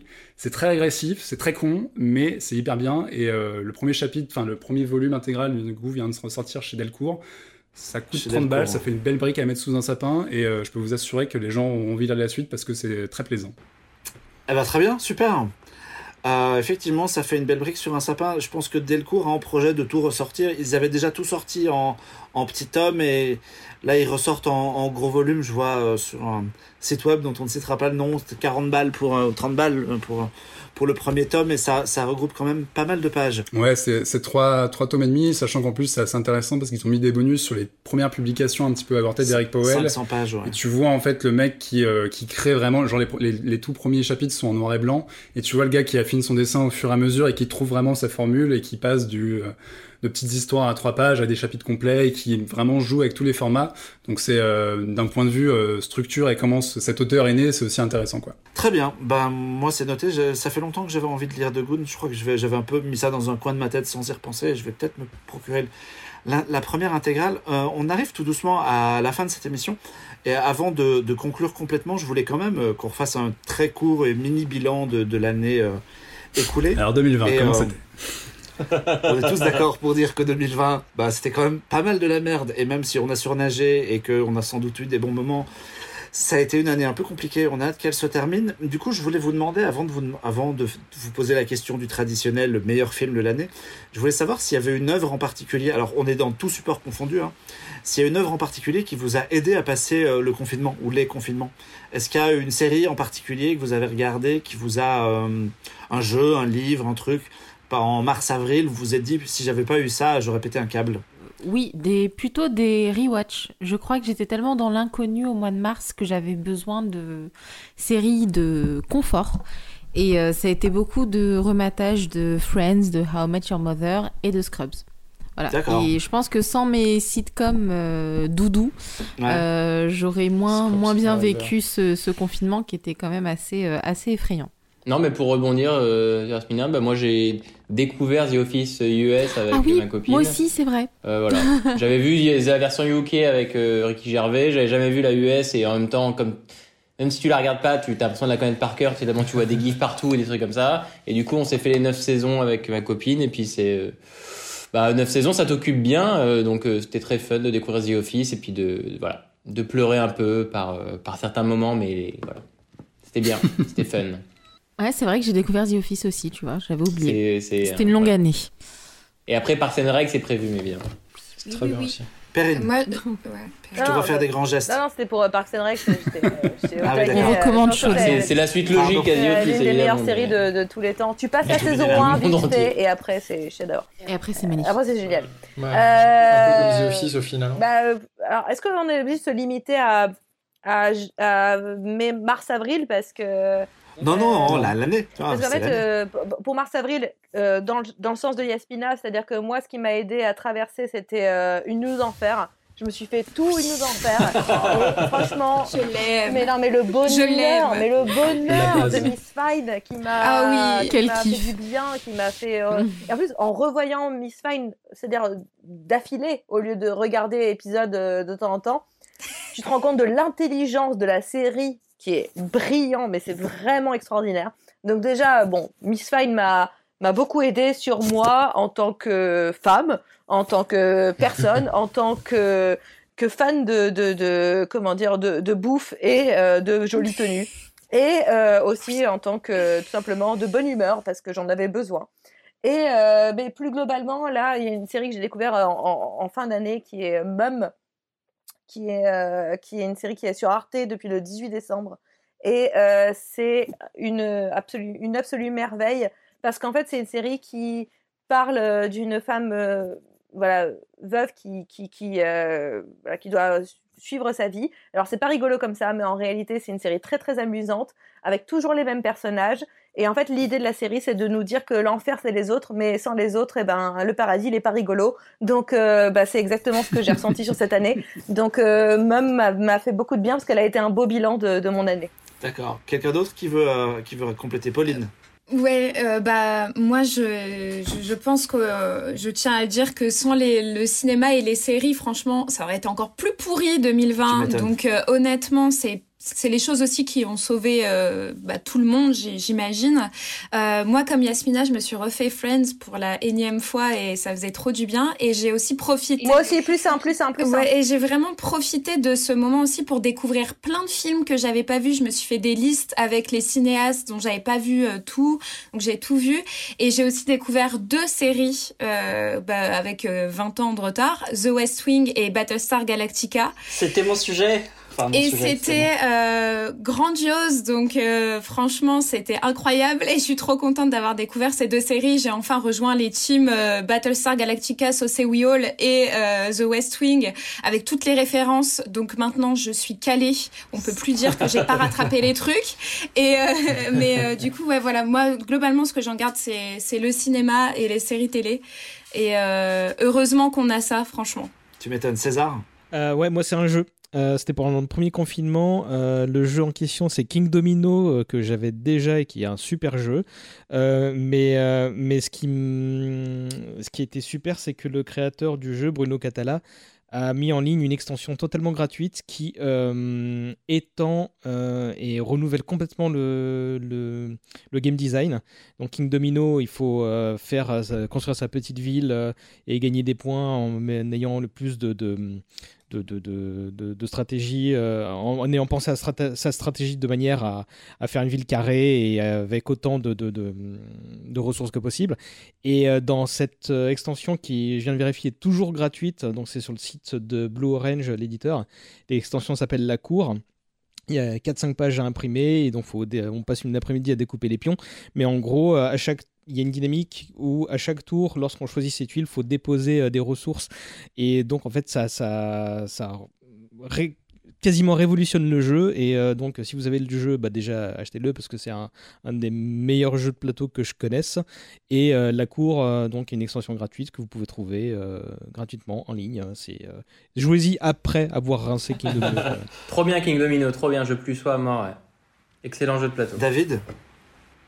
Euh, moi, je, suis un peu comme Yasmina, j'ai profité beaucoup de l'année, du temps pour faire du rewatch, euh, beaucoup, notamment Scrubs. Meilleure série du monde, Scrubs. Meilleure série, meilleure série du monde. Meilleure série du monde. Voilà, euh, aucune hésitation là-dessus. J'aurais pu parler de Supernatural, mais...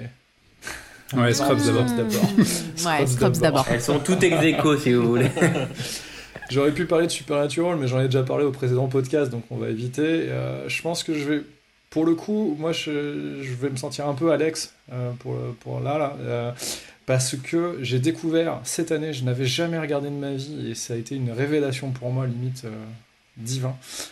Colanta, je n'avais jamais vu Colanta de ma vie. Oh je pensais que tu allais parler d'un truc très sérieux. J'ai découvert Colanta dans la chute. C'était inattendu, c'était inattendu. J'ai écouté toute la discographie U2, c'était génial. Et voilà. la chute est incroyable. Et en fait, je n'avais jamais, vraiment jamais regardé ça. Je connaissais quelques trucs de pop culture fatalement parce que ça, c'est pas mal ancré. Et j'ai un cousin fidjien qui du coup m'a envoyé toutes les saisons d'avant de cette oh, trop bien. Et, euh, trop bien. Et du coup, euh, si je peux partager les plans si vous voulez. Euh, et, du coup, c'est fabuleux. Enfin, c'est vraiment la série que tu peux, enfin le truc que tu peux regarder en faisant autre chose. Et c'est Dallas. Et c'est, enfin, je, je regrette, je regrette d'être passé à côté autant d'années. Et c'est vraiment, vraiment génial. Je suis, je, suis je suis ravi que tu sois dans cette team, David.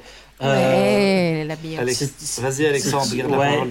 Euh, ben moi, euh, Moi, il y a, alors oui, il y a, il y a eu pas mal de téléréalités euh, effectivement qui ont, qui ont euh, et qui ont rythmé mes soirées. Non, pour le premier confinement, mais j'en avais déjà parlé. Alors à la base, j'étais un peu, euh, j'étais parti pour faire une. On avait avec ma copine fait une euh, liste de films à voir et tout. Moi, j'avais commencé à faire un rewatch de, j'avais commencé pas à faire un rewatch, j'avais commencé à voir euh, Clone Wars euh, sur Disney Plus et, la bande à Picsou, des trucs comme ça. Et puis euh, Animal Crossing est arrivé, donc j'ai arrêté euh, toute vie sociale pendant le premier confinement, où euh, que j'ai que j'ai le jeu, j'ai complètement abandonné le jeu euh, dès qu'on a été déconfiné. Et là, en fait, surtout euh, comme Pauline, euh, mon deuxième confinement est rythmé par les épisodes de The West Wing que je n'avais jamais vu Bien les enfants. que je n'avais jamais vu et qui est disponible sur MyCanal euh, en streaming donc ça fait vraiment plaisir et c'est quand même assez assez intéressant surtout que c'est une série qui est très difficile à voir malgré euh, malgré le fait qu'il y ait tout un tas de plateformes de streaming et euh, bon là il me reste encore pas mal de temps parce que j'en suis à la fin de la saison 3 mais c'est un vrai plaisir. On en parlait euh, il y a deux mois quand on a parlé du, des, du, des Chicago 7 de Aaron Sorkin. Ouais, de Là, j'ai l'impression de voir euh, tout 50 minutes euh, de gens qui parlent et qui s'engueulent et, et qui marchent dans des couloirs. Et juste, je trouve ça absolument passionnant. Et les, les personnages sont hyper attachants et, et c'est euh, c'est vrai, c'est vraiment excellent. Et pour le coup, la, la série ne la série euh, mérite son statut de série culte euh, parce que en termes d'écriture, c'est juste euh, absolument hallucinant. Ouais. Thibaut, tu veux, tu veux citer quelque chose, toi? Euh, bah moi j'ai déjà cité, j'ai déjà j'ai parlé de, de, de Office, fatigué là, tu sais. Ouais, mais ton deuxième confinement. Jean-Victor. Ah, The Office, euh, 9 saisons, c'est deux confinements. Non, moi, euh, bah, ça rejoint un petit peu le sujet de David. Euh, c'est pas forcément une œuvre en particulier, mais je trouve que cette année, il y a quand même eu un truc qui s'est euh, qui s'est articulé autour du jeu vidéo, notamment l'OMS qui a fini par dire que le jeu vidéo c'était bien et ça pouvait créer du lien social. Et justement, moi, le confinement, ça a vraiment été un moteur en fait de de faire des, des soirées avec des jeux multi, alors des trucs dont j'avais déjà parlé parfois dans Happy Hour, notamment Sea of Thieves ou Borderlands, etc.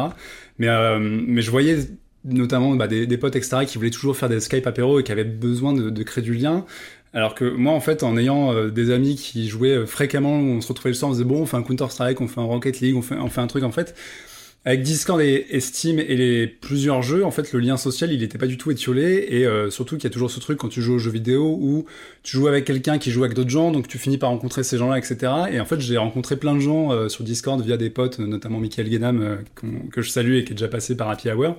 Et euh, où en fait, bah, du coup, j'avais pas forcément la sensation d'être seul et d'être enfermé chez moi avec ma copine parce que de temps en temps euh, je jouais aux jeux vidéo et je jouais avec des gens et je rencontrais d'autres gens. Donc je trouve ça vachement bien que cette année il y a quand même eu ce truc global avec des jeux comme Among Us avec euh, Fall Guys dont euh, on a parlé un petit peu ou avec des jeux qui ont ressuscité notamment Counter Strike qui après 20 ans est toujours vivant et qui permet toujours de faire de Fire in the Hole mais de rencontrer des gens aussi. Et, et voilà le, jeu vidéo ça permet quand même de, de, de de, de, de jouer, d'échanger et d'avoir du lien avec des gens. Et je trouve que cette année, c'était plus vrai que jamais. Quoi. Ouais, tout à fait. Et, to- et toi, Marc? Ah, quelqu'un me pose la question. hein. Ah bah oui. Oui, oui. euh, bah, là- là, alors, pour, pour recopier un petit peu ce qui a été dit sur, euh, sur le deuxième confinement et la fin de l'année, moi j'ai- repris West Wing parce que j'avais regardé la saison 1 et la saison 2 il y a longtemps. Je m'étais arrêté à- au fameux épisode euh, dans la cathédrale et euh, j'ai repris là la saison 3 et je je- j'avance tranquillement là-dessus et c'est vraiment chouette. Et sinon, pendant le premier confinement et un petit peu euh, la suite, l'autre série qui m'a accompagné, c'est c'est le remake de DuckTales, la bande à Picsou Oh, qui a été mis en ligne sur Disney Plus. Euh, ben, la première saison a été mise en ligne au moment du lancement de Disney Plus en, en mars-avril. Et c'est vraiment une série que je trouve fantastique, aussi bien sur l'animation que la manière qu'ils ont de, s'approprier l'univers de, de Karl Barks sur Picsou. Et euh, l'écriture est très moderne, c'est très drôle. Ils, ont vraiment réussi à, à faire quelque chose. Alors on a appris il y a quelques jours que euh, la saison 3 était la dernière et il reste du coup une poignée d'épisodes. Mais ça aura fait mon année et ça c'était cool. Et il y a Perrine qui veut dire un truc. Pardon, non, excuse-moi, c'est juste que j'avais besoin d'ajouter parce que je me suis senti besoin d'être un peu euh, un- un- intellectuelle, mais en fait, il y a deux choses qui ont beaucoup rythmé euh, ces, ces confinements, qui sont les blind tests euh, à, à répétition avec mes Oui. copains euh, par, euh, par mille et une façons, mais les blind tests à volonté. Donc maintenant, comment vous dire que je suis imprenable en blind test, mais vraiment imprenable. Et euh, par ailleurs, il y a une, euh, en termes de télé-réalité, puisque le mot a été prononcé, eh bien, il y a euh, Love is Blind sur Netflix, qui est un putain de chef-d'œuvre. Et Mais on ne, il a, elle a on ne m'en l'enlèvera pas. Et c'est-à-dire que cette, ben non mais Et The Circle aussi. Ah, J'avais oublié Ouais, The Circle. Love is Blind a démarré euh, peu de temps avant le, le premier confinement et euh, je pense que le personnage de Jessica annonçait le chaos de cette année et donc oui. je la remercie pour ça. Merci Jessica, qui fait boire son vin à son chien. Voilà. Alex, Alex, tu je- nous as décomplexé sur la télé-réalité. Ah ouais, non, mais Ah c'est- ça- dû faire alors, une émission c'est sur les téléréalités de ai parlé ce 2020. soir. Il faut savoir que moi je vis avec quelqu'un qui ne vit que pour la télé-réalité euh, et qui et qui note The Circle donc j'ai moi je, je, je faisais autre chose mais j'ai regardé d'un œil Love is Blind j'ai aussi regardé d'un œil J'aime bien euh, l'excuse, c'est- je c'est regardais d'un œil, tu sais. Le mec assume pas complètement. Ah C'est non, moi, je c'est- regardais, c'est je me faisais chier. En premier confinement, je me faisais chier, j'ai regardé toutes les téléréalités possibles et imaginables. hein. Il y en a une que je peux vous conseiller qui est sur Netflix, c'est 60 Days In. Euh, c'est une télé-réalité où des mecs sont introduits dans une prison pour qu'ils euh, puissent euh, voir qu'est-ce qui s'y passe, machin et tout. Ils, ils font semblant, c'est des infiltrés. Et c'est euh, c'est du Colanta aussi. Non, mais Le gars nous, on veut s'amuser, hein, on moi, peut pas. j'adore. Le gars ne sort pas de Colanta. moi, je, je trouve ça super. Je trouve ça super. Et est-ce qu'on est tous d'accord que c'est Loïc qui aurait dû gagner? Est-ce que c'est un Bah, vol? bien sûr évidemment Évidemment, évidemment. y y C'est y le scandale. Que- Le scandale. savez- Il a, il, Sûr. il a gagné dans tout le mon monde a raccroché le podcast là, il n'y a plus d'auditeurs. Hein. Non, l'audience. Parce qu'en fait, on veut un podcast spécial. hein. On veut un, un Ouais, podcast spécial Colanta, spécial. Loïc. Non, mais c'est ça qu'on veut. Happy, C'est ça. Happy Hour Mais Loïc. Loïc ne pouvait pas gagner parce que en n'ayant pas gagné les poteaux, personne ne l'aurait choisi en finale parce qu'il était obligé de gagner Parce derrière. parfait, C'était une parce qu'il évidence. était parfait. Mais oui. putain. Voilà. Euh, sur note plus comprend Il est, il est temps qu'elle s'arrête cette année. Hein. sur une note plus intellectuelle, moi j'ai découvert les Miyazaki, je tiens quand même à le dire. Ah, bah voilà, Voilà, c'est pas- grâce à. Très voilà. belle découverte. Alors j'ai rattrapé mon retard. j'ai une double question pour euh, terminer. Je voulais savoir quelle était, alors tout support confondu pareil, quelle était l'œuvre qui vous avait le plus marqué en 2020 et quelle est celle que vous attendez le plus en 2021 Qui veut commencer? Alors pas forcément un film en fait, je voulais parce qu'on en a parlé en off avec Jean-Victor qui disait que euh, lui c'était pas forcément en termes d'image c'était pas forcément euh, le cinéma qui l'avait marqué Ah, mais c'était plutôt la série. lance? C'est ça. Bah du coup oui vas-y. Euh, non, bah, le, pour euh, donner un peu plus d'indices sur la conversation, moi je disais que oui, le, quand tu m'avais demandé quel était mon film de l'année, j'avais dit que l'œuvre audiovisuelle, entre guillemets, que j'avais préféré cette année, c'était pas un film, mais c'était une série. C'était The Plot Against America de David Simon, dont on avait parlé, et qui est une série qui a 1500 liens avec l'actualité, et ce qui se passe aux États-Unis. Mais en réalité, c'est pas l'œuvre qui m'a le plus marqué cette année, puisque c'est un jeu vidéo, c'est Half-Life Alyx, dont j'avais aussi parlé dans le podcast, qui est un jeu en VR euh, qui est en train de, qui en fait, euh, vraiment est en train de cimenter ce que sera le futur du jeu vidéo en termes de storytelling, en termes d'immersion, en termes d'interaction, etc. Et c'est euh, juste surréaliste, c'est le truc le plus claustrophobe que j'ai jamais vécu de ma vie en termes de fiction, etc. Donc c'est du délire absolu. Et donc c'est le meilleur truc que j'ai fait cette année, c'est Half-Life Alyx. Et la plus grosse attente que j'ai pour 2021, mais qui était déjà une de mes plus grosses attentes pour 2020, euh, retardée évidemment, c'est Prisoners of the Ghostland, qui sera le premier film américain de sous notion avec euh, Nicolas Cage dans le premier rôle et euh, Sofia Boutella et euh, bon sous notion euh, on en a parlé encore le mois dernier avec Love and Peace c'est un putain de maître. Et euh, j'ai hâte de voir ce qu'il va faire avec un, un acteur aussi fou que Nicolas Cage ça promet d'être euh, quelque chose. Hum, très bien. Euh, Perrine?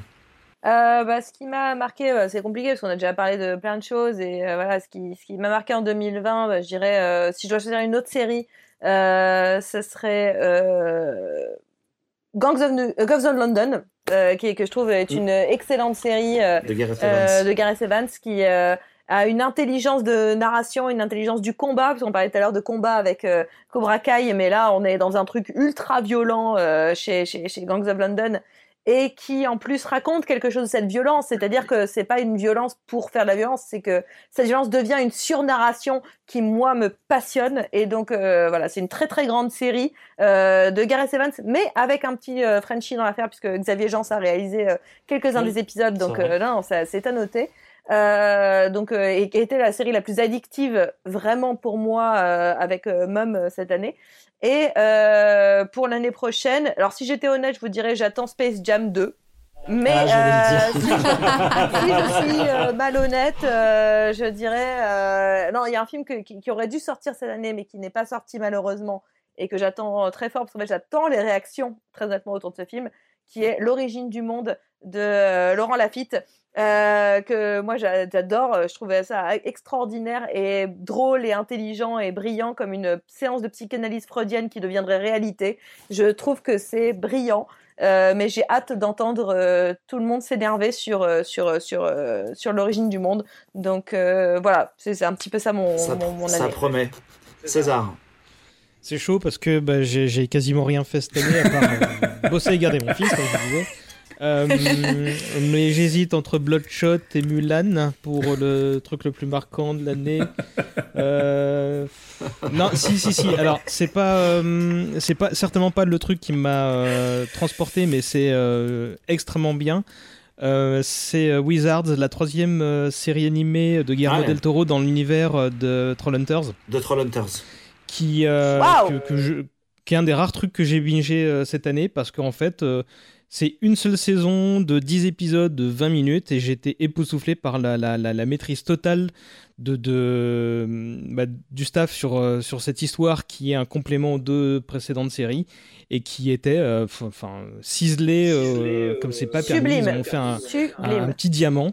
Et, euh, et donc, je j'ai très hâte de voir la suite, euh, donc le long métrage qui est censé conclure euh, l'en- l'ensemble. Je ne sais pas si c'est pour 2021, euh, mais euh, pour 2021, bah, ça va être facile, hein, mais je suis très déçu de ce report. C'est bah, Dune. Euh, j'ai autant hâte que très peur du rendu parce que je je- j'aime beaucoup Denis Villeneuve, mais je pense que que Dune nécessite une approche artistique qui est pas la sienne. Euh, et à côté de ça, euh, bah, son casting, il, c'est, c'est 4 étoiles, c'est un euphémisme de dire que, que, que c'est, c'est parfait. Quoi. Donc euh, voilà, je suis tiraillé, mais j'ai, j'ai très hâte de voir ce film. D'accord.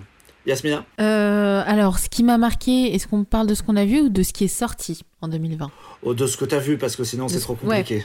Alors, euh, bah, du coup, j'ai parlé rapidement des Miyazaki, hein. donc Mhm. euh, c'est clairement ce qui m'a le plus marqué. J'ai pas encore tout rattrapé, mais en tout cas, parmi ceux que j'ai vus, Le Château ambulant et Princesse Mononoke m'ont particulièrement marqué. Je trouve qu'ils sont, qu'ils sont Enfin, c'est- c'est c'est absolument sublime et ça me donne envie euh, vraiment de- d'aller plus loin dans les films ou même les animés, euh, tout simplement, vraiment plus de films d'animation dans ma vie. On en parlait en début d'émission. et euh, et ouais, c'est c'est un, vrai- c'est un vrai plaisir. Il faut, c'est important. T'as de la chance de découvrir les Toujours. Ouais, je- mais je me sens très chanceuse, ouais. Je me sens extrêmement chanceuse de les découvrir maintenant, surtout Mm. avec la qualité avec laquelle Netflix les a. Voilà, euh, je crois que c'est en 4K maintenant. Enfin voilà, Mm, mm. la, la qualité est assez incroyable. Donc euh, ouais, j'en suis très très très heureuse. Donc c'est ce qui m'a le plus euh, marqué. Et surtout, tu gardes le meilleur pour la fin, donc Térémère, tu le gardes en dernier. Il est comme ça. Et c'est qu'est-ce que tu attends le plus de 2020 Ah oui, pardon. De vingt- 2021, qu'est-ce que j'attends le 2021, plus oui, pardon. Euh, vu que j'ai l'impression que l'année 2021 va pas être mieux que celle de 2020 et je suis désolée de vous le dire, euh, j'attends OSS 117 pour voir l'étendue des dégâts. Ah oui, Ah oui, dans ce Voilà. sens-là, dans ce sens-là, oui, d'accord. Ah, Je vois qu'on est sur la même thématique sur nos attentes hein, pour le coup. Ah. On s'attend déjà à être déçu de 2021, on est là. alors, Exactement. oh, c'est- voilà. Thibaut, Euh, Qu'est-ce que j'ai Bah moi j'ai. qu'est-ce que tu as aimé en cette année Qu'est-ce que j'ai aimé Vraiment tout en haut. Je sais, j'aurais du mal à les classer parce que j'ai pas de grands gagnants ou de grandes gagnantes euh, cette année-là. Euh, j'ai été scotché par The Nightingale, qui a, qui a un film qui a deux ans, deux trois ans, que j'ai rematé aujourd'hui. J'ai découvert cette année-là et du coup juste, euh, enfin t'es le genre de film où t'es juste en trauma au bout d'une demi-heure et donc t'es là, fait ok d'accord, ok donc euh, je me prends une claque Ouais, c'est la réelle de Badabouk. Oui. Ouais, voilà, c'est ouais, c'est Killage. Et euh, et du coup, euh, bah, c'était la claque que de qui est un film de pas cette année. Mais sinon, hier, j'ai vu Possessor de du du rejeton Cronenberg, qui est une une belle grosse claque aussi, qui est un une- une- un truc assez dingue et qui est dans mon top 10 de l'année parce que c'est euh, c'est original, c'est violent, c'est c'est comme son son daron, mais euh, aussi à sa sauce et c'est euh, et Possessor est une vraie belle claque et c'est vrai que j'aime bien 2020 parce qu'il y a plein de eu plein de petits films comme ça un peu uniques comme Sound of Metal comme euh, bah, Possessor avec des propositions fortes et avec des univers bien à eux Et euh, là, je dis Possessor, mais j'aurais pu dire Son of Metal il y a deux semaines, j'aurais pu dire autre chose il y a un mois, mais non, j'en ai pas qu'un seul.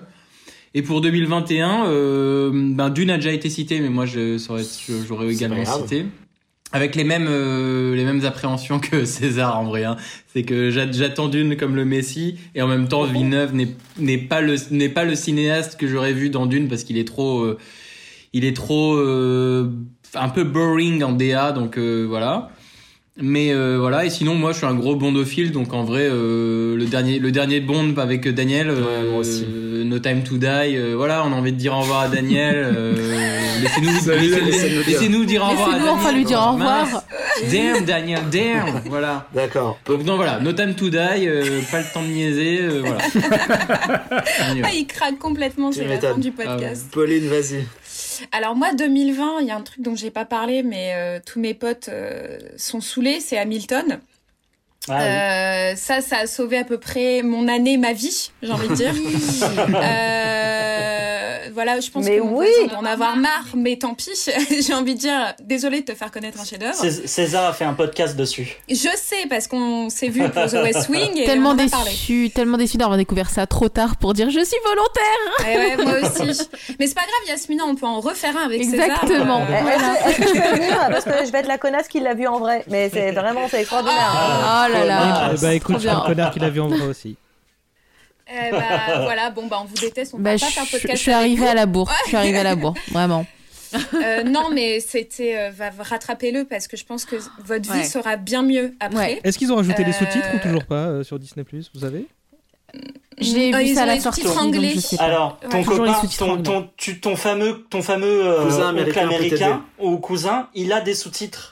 Ah. Donc tu peux, ouais, il les a. Et pas en Enfin, en France. tout cas, Mais ça moi doit je être Je crois, je crois que sur Disney Plus, ils, ils sont Ça doit être dur pas. à traduire aussi. Hein. Je l'ai Ouais, appelé, je l'ai appelé et il m'a dit bien sûr Alexandre tiens je t'envoie une- des, des sous-titres par la poste et il me les a envoyés. Donc, feuilles il- par il, disquette. y a, il y en a. Le, le problème, c'est qu'il y a plein de gens dans mon entourage qui sont vraiment intéressés, mais qui veulent comprendre en fait et qui, Euh, qui sont Il y, là. a, il y, a, tu- tu- il y a des sous-titres qui sont dispo sur le net. Alors, si vous voulez, je vous fais les sous-titres hein, parce que j'ai entendu euh, en boucle la BO. Non, non, mais en plus, Yasmina, ce que tu dis, c'est, enfin, c'est exactement la raison. euh, visiblement, il devait sortir plus tard, mais ils ont voulu le sortir pour le confinement. Et du coup, comme c'est très dur à traduire, Très euh, compliqué à traduire. Et bien bah sûr, voilà. ouais. Mais c'est dommage, c'est très dommage pour ceux qui comprennent pas forcément l'anglais et qui ont envie aussi de de- d'avoir l'œil sur le, le Mais- spectacle. C'est ouais, c'est quand même dommage. Même, même avec les sous-titres français, il faut s'accrocher. Hein. euh, Ouais. Ça reste quand même assez speed. Et Honnêtement, deux- faut écouter la BO en boucle pour après euh, comprendre tout. Et pour Et- 2021, Et Pauline pour 2021, si ça se fait, c'est le prochain Jane Campion. euh, the Power of the Dog. Alors euh, bon, situation euh, sanitaire un peu compliquée. Je ne sais pas euh, si euh, le tournage. Alors apparemment le tournage a commencé, mais je ne sais pas si ça sortira réellement. Et euh, normalement c'est prévu sur Netflix. Voilà. D'accord. David? Euh, moi, moi, sur 2020, euh, je, vais, je vais citer, euh, on a parlé plein de trucs à chaque fois, mais je vais, je vais citer euh, Kipo et l'âge des animonstres sur euh, la série animée en Il faut que je saisons, reprenne ça. ça fait... J'avais sur commencé. Netflix. Que je binge pas parce que je pense que j'ai fait l'erreur par le passé de binger comme un gros sale tout ce qui était Steven Universe, Adventure Time et tout ça et je le place un peu dans le même genre de catégorie. Monde un peu fantasmé, très coloré, très fun, très drôle mais avec beaucoup de fond aussi et c'est super agréable, très inclusif, c'est très très agréable à regarder euh, que je conseille euh, forcément. J'ai pas fini mais euh, ça a l'air d'être du très lourd sur la suite donc je vais continuer tranquillement. Et sur 2021, du coup, je, vais me faire du mal aussi, parce que ce sera sûrement une année de merde, plus ou moins, on va dire, mais sur ce secteur-là. Je vais aller taper du côté de Ghibli et de Goro, Goro Miyazaki avec Aya et la sorcière. Ça euh, compliqué en premier. Ah en oui, tu, 3D. tu te fais du mal, hein, parce que là, ça Mais fait... Je vais être obligé, je vais être obligé, je les ai tous vus au ciné, je suis obligé d'y aller, je suis Oui, obligé de oui. le voir, et, et, et tu vois, je pense N'y va que... pas, n'y va pas. J'étais un des derniers défenseurs de, de Goro euh, Miyazaki. Parce que moi, j'aime bien les contes de terre-mer et j'aime beaucoup la colline au coquelicot. Et j'ai l'impression Ça, c'est vachement bien, la à me faire rallier les autres causes, tu vois, en, en me disant non, non, mais vraiment, je suis pas bon. Mais, euh, Prends-en conscience. N'insiste c'est- pas. mais c'est c'est enfin c'est mon époux qui me disait qu'apparemment il s'est fait défoncer par son propre père Bah, sur euh, la, colline au coquelicot. étonnant, en fait. Non, c'était c'était surtout sur les contes de Terre-Mère Ouais, où c'était fait. ouais. euh, ils se sont fait la gueule pendant des années. Mais, Mais la colline aux coquelicots et aussi. si je dis pas de bêtises, euh, Miyazaki père a dit en, qu'en voyant Terre, Mère, il avait, euh, ça lui avait donné envie de refaire de l'animation. Alors on sait pas si c'est. voilà, C'était pas forcément Oui, très bien. oui, Bah, après, après, objectivement, vu le nombre de fois où Miyazaki père est parti en retraite et que euh, je pense qu'à la fin c'était genre je me lève oui, le oui, matin, oui. je vois mes pantoufles, je fais oh si je refaisais de l'animation, à mon avis euh, il, il a un peu euh, c'est- cherché ce prétexte. Mais non non non mais je- je- j'espère que ça va pas être si mal que ça, mais euh, visuellement j'ai l'impression de voir un film russe façon euh, rip-off de la Reine des Ah, Neiges. dégueulasse. Du coup, Barbie. Barbie. Non même pas. Ouh, l'insulte, c'est moche. Même pas Barbie. Tu Ah vois. oui, Tinkerbell, Tinkerbell. Barbie, euh, ouais. Je pense que ça va être compliqué là. Ok.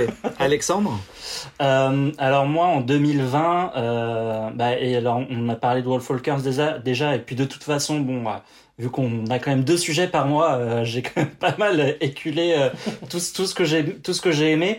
Mais il y a euh, un film euh, moi qui m'a absolument marqué, c'est évidemment Soul de Pixar. euh, que vous verrez dans quelques jours, le 25 décembre. euh, que je trouve moi absolument magnifique et qui euh, pour peu bon si vous êtes tous ici c'est que vous avez, c'est que vous avez la même passion que moi pour le cinéma et euh, et moi j'ai aussi une, énorme passion pour la musique. Donc pour pour peu que vous ayez une passion et que vous soyez vraiment euh, passionné sur un sur un sujet je pense que ça va vraiment vous vous parler.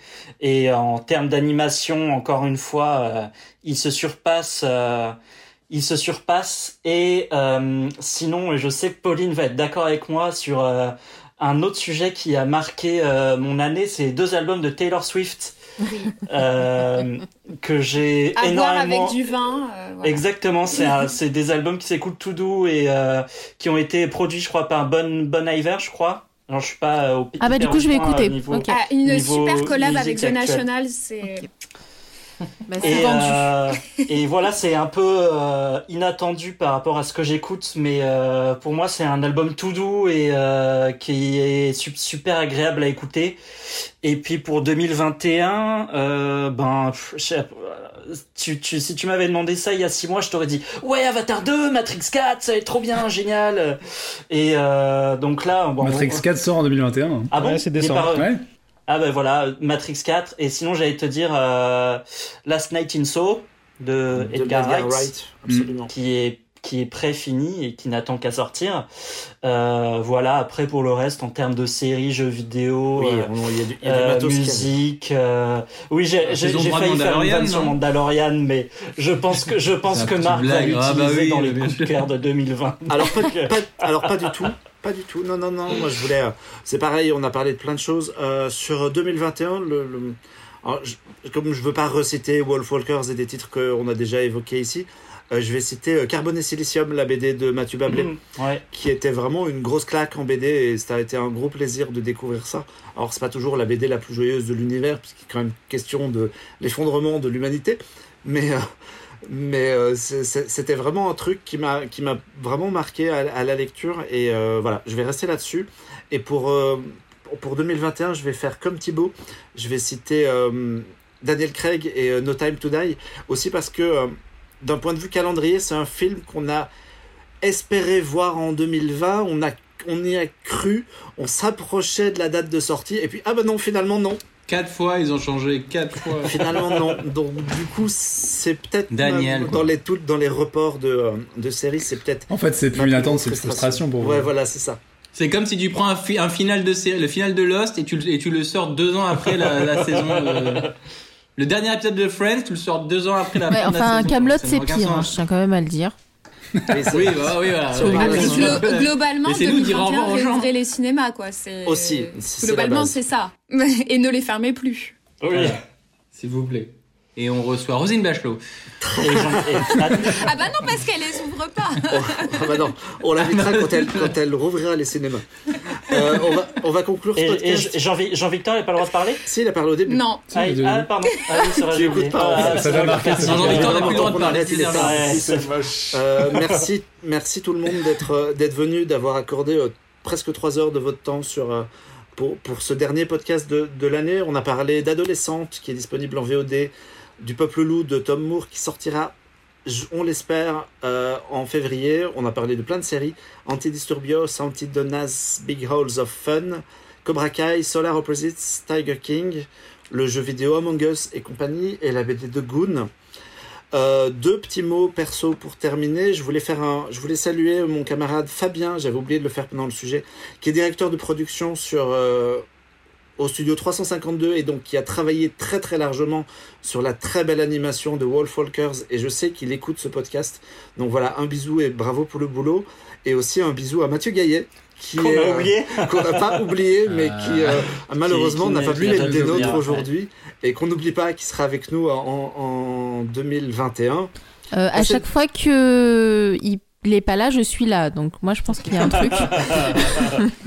on, va, es- on va espérer, on va faire un truc où vous vous rencontrez.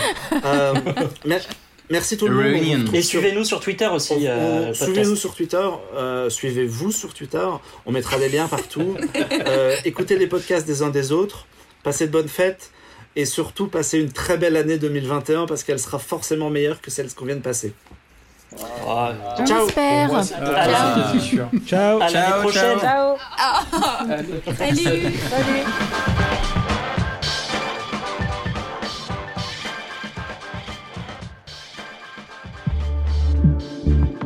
Bonus.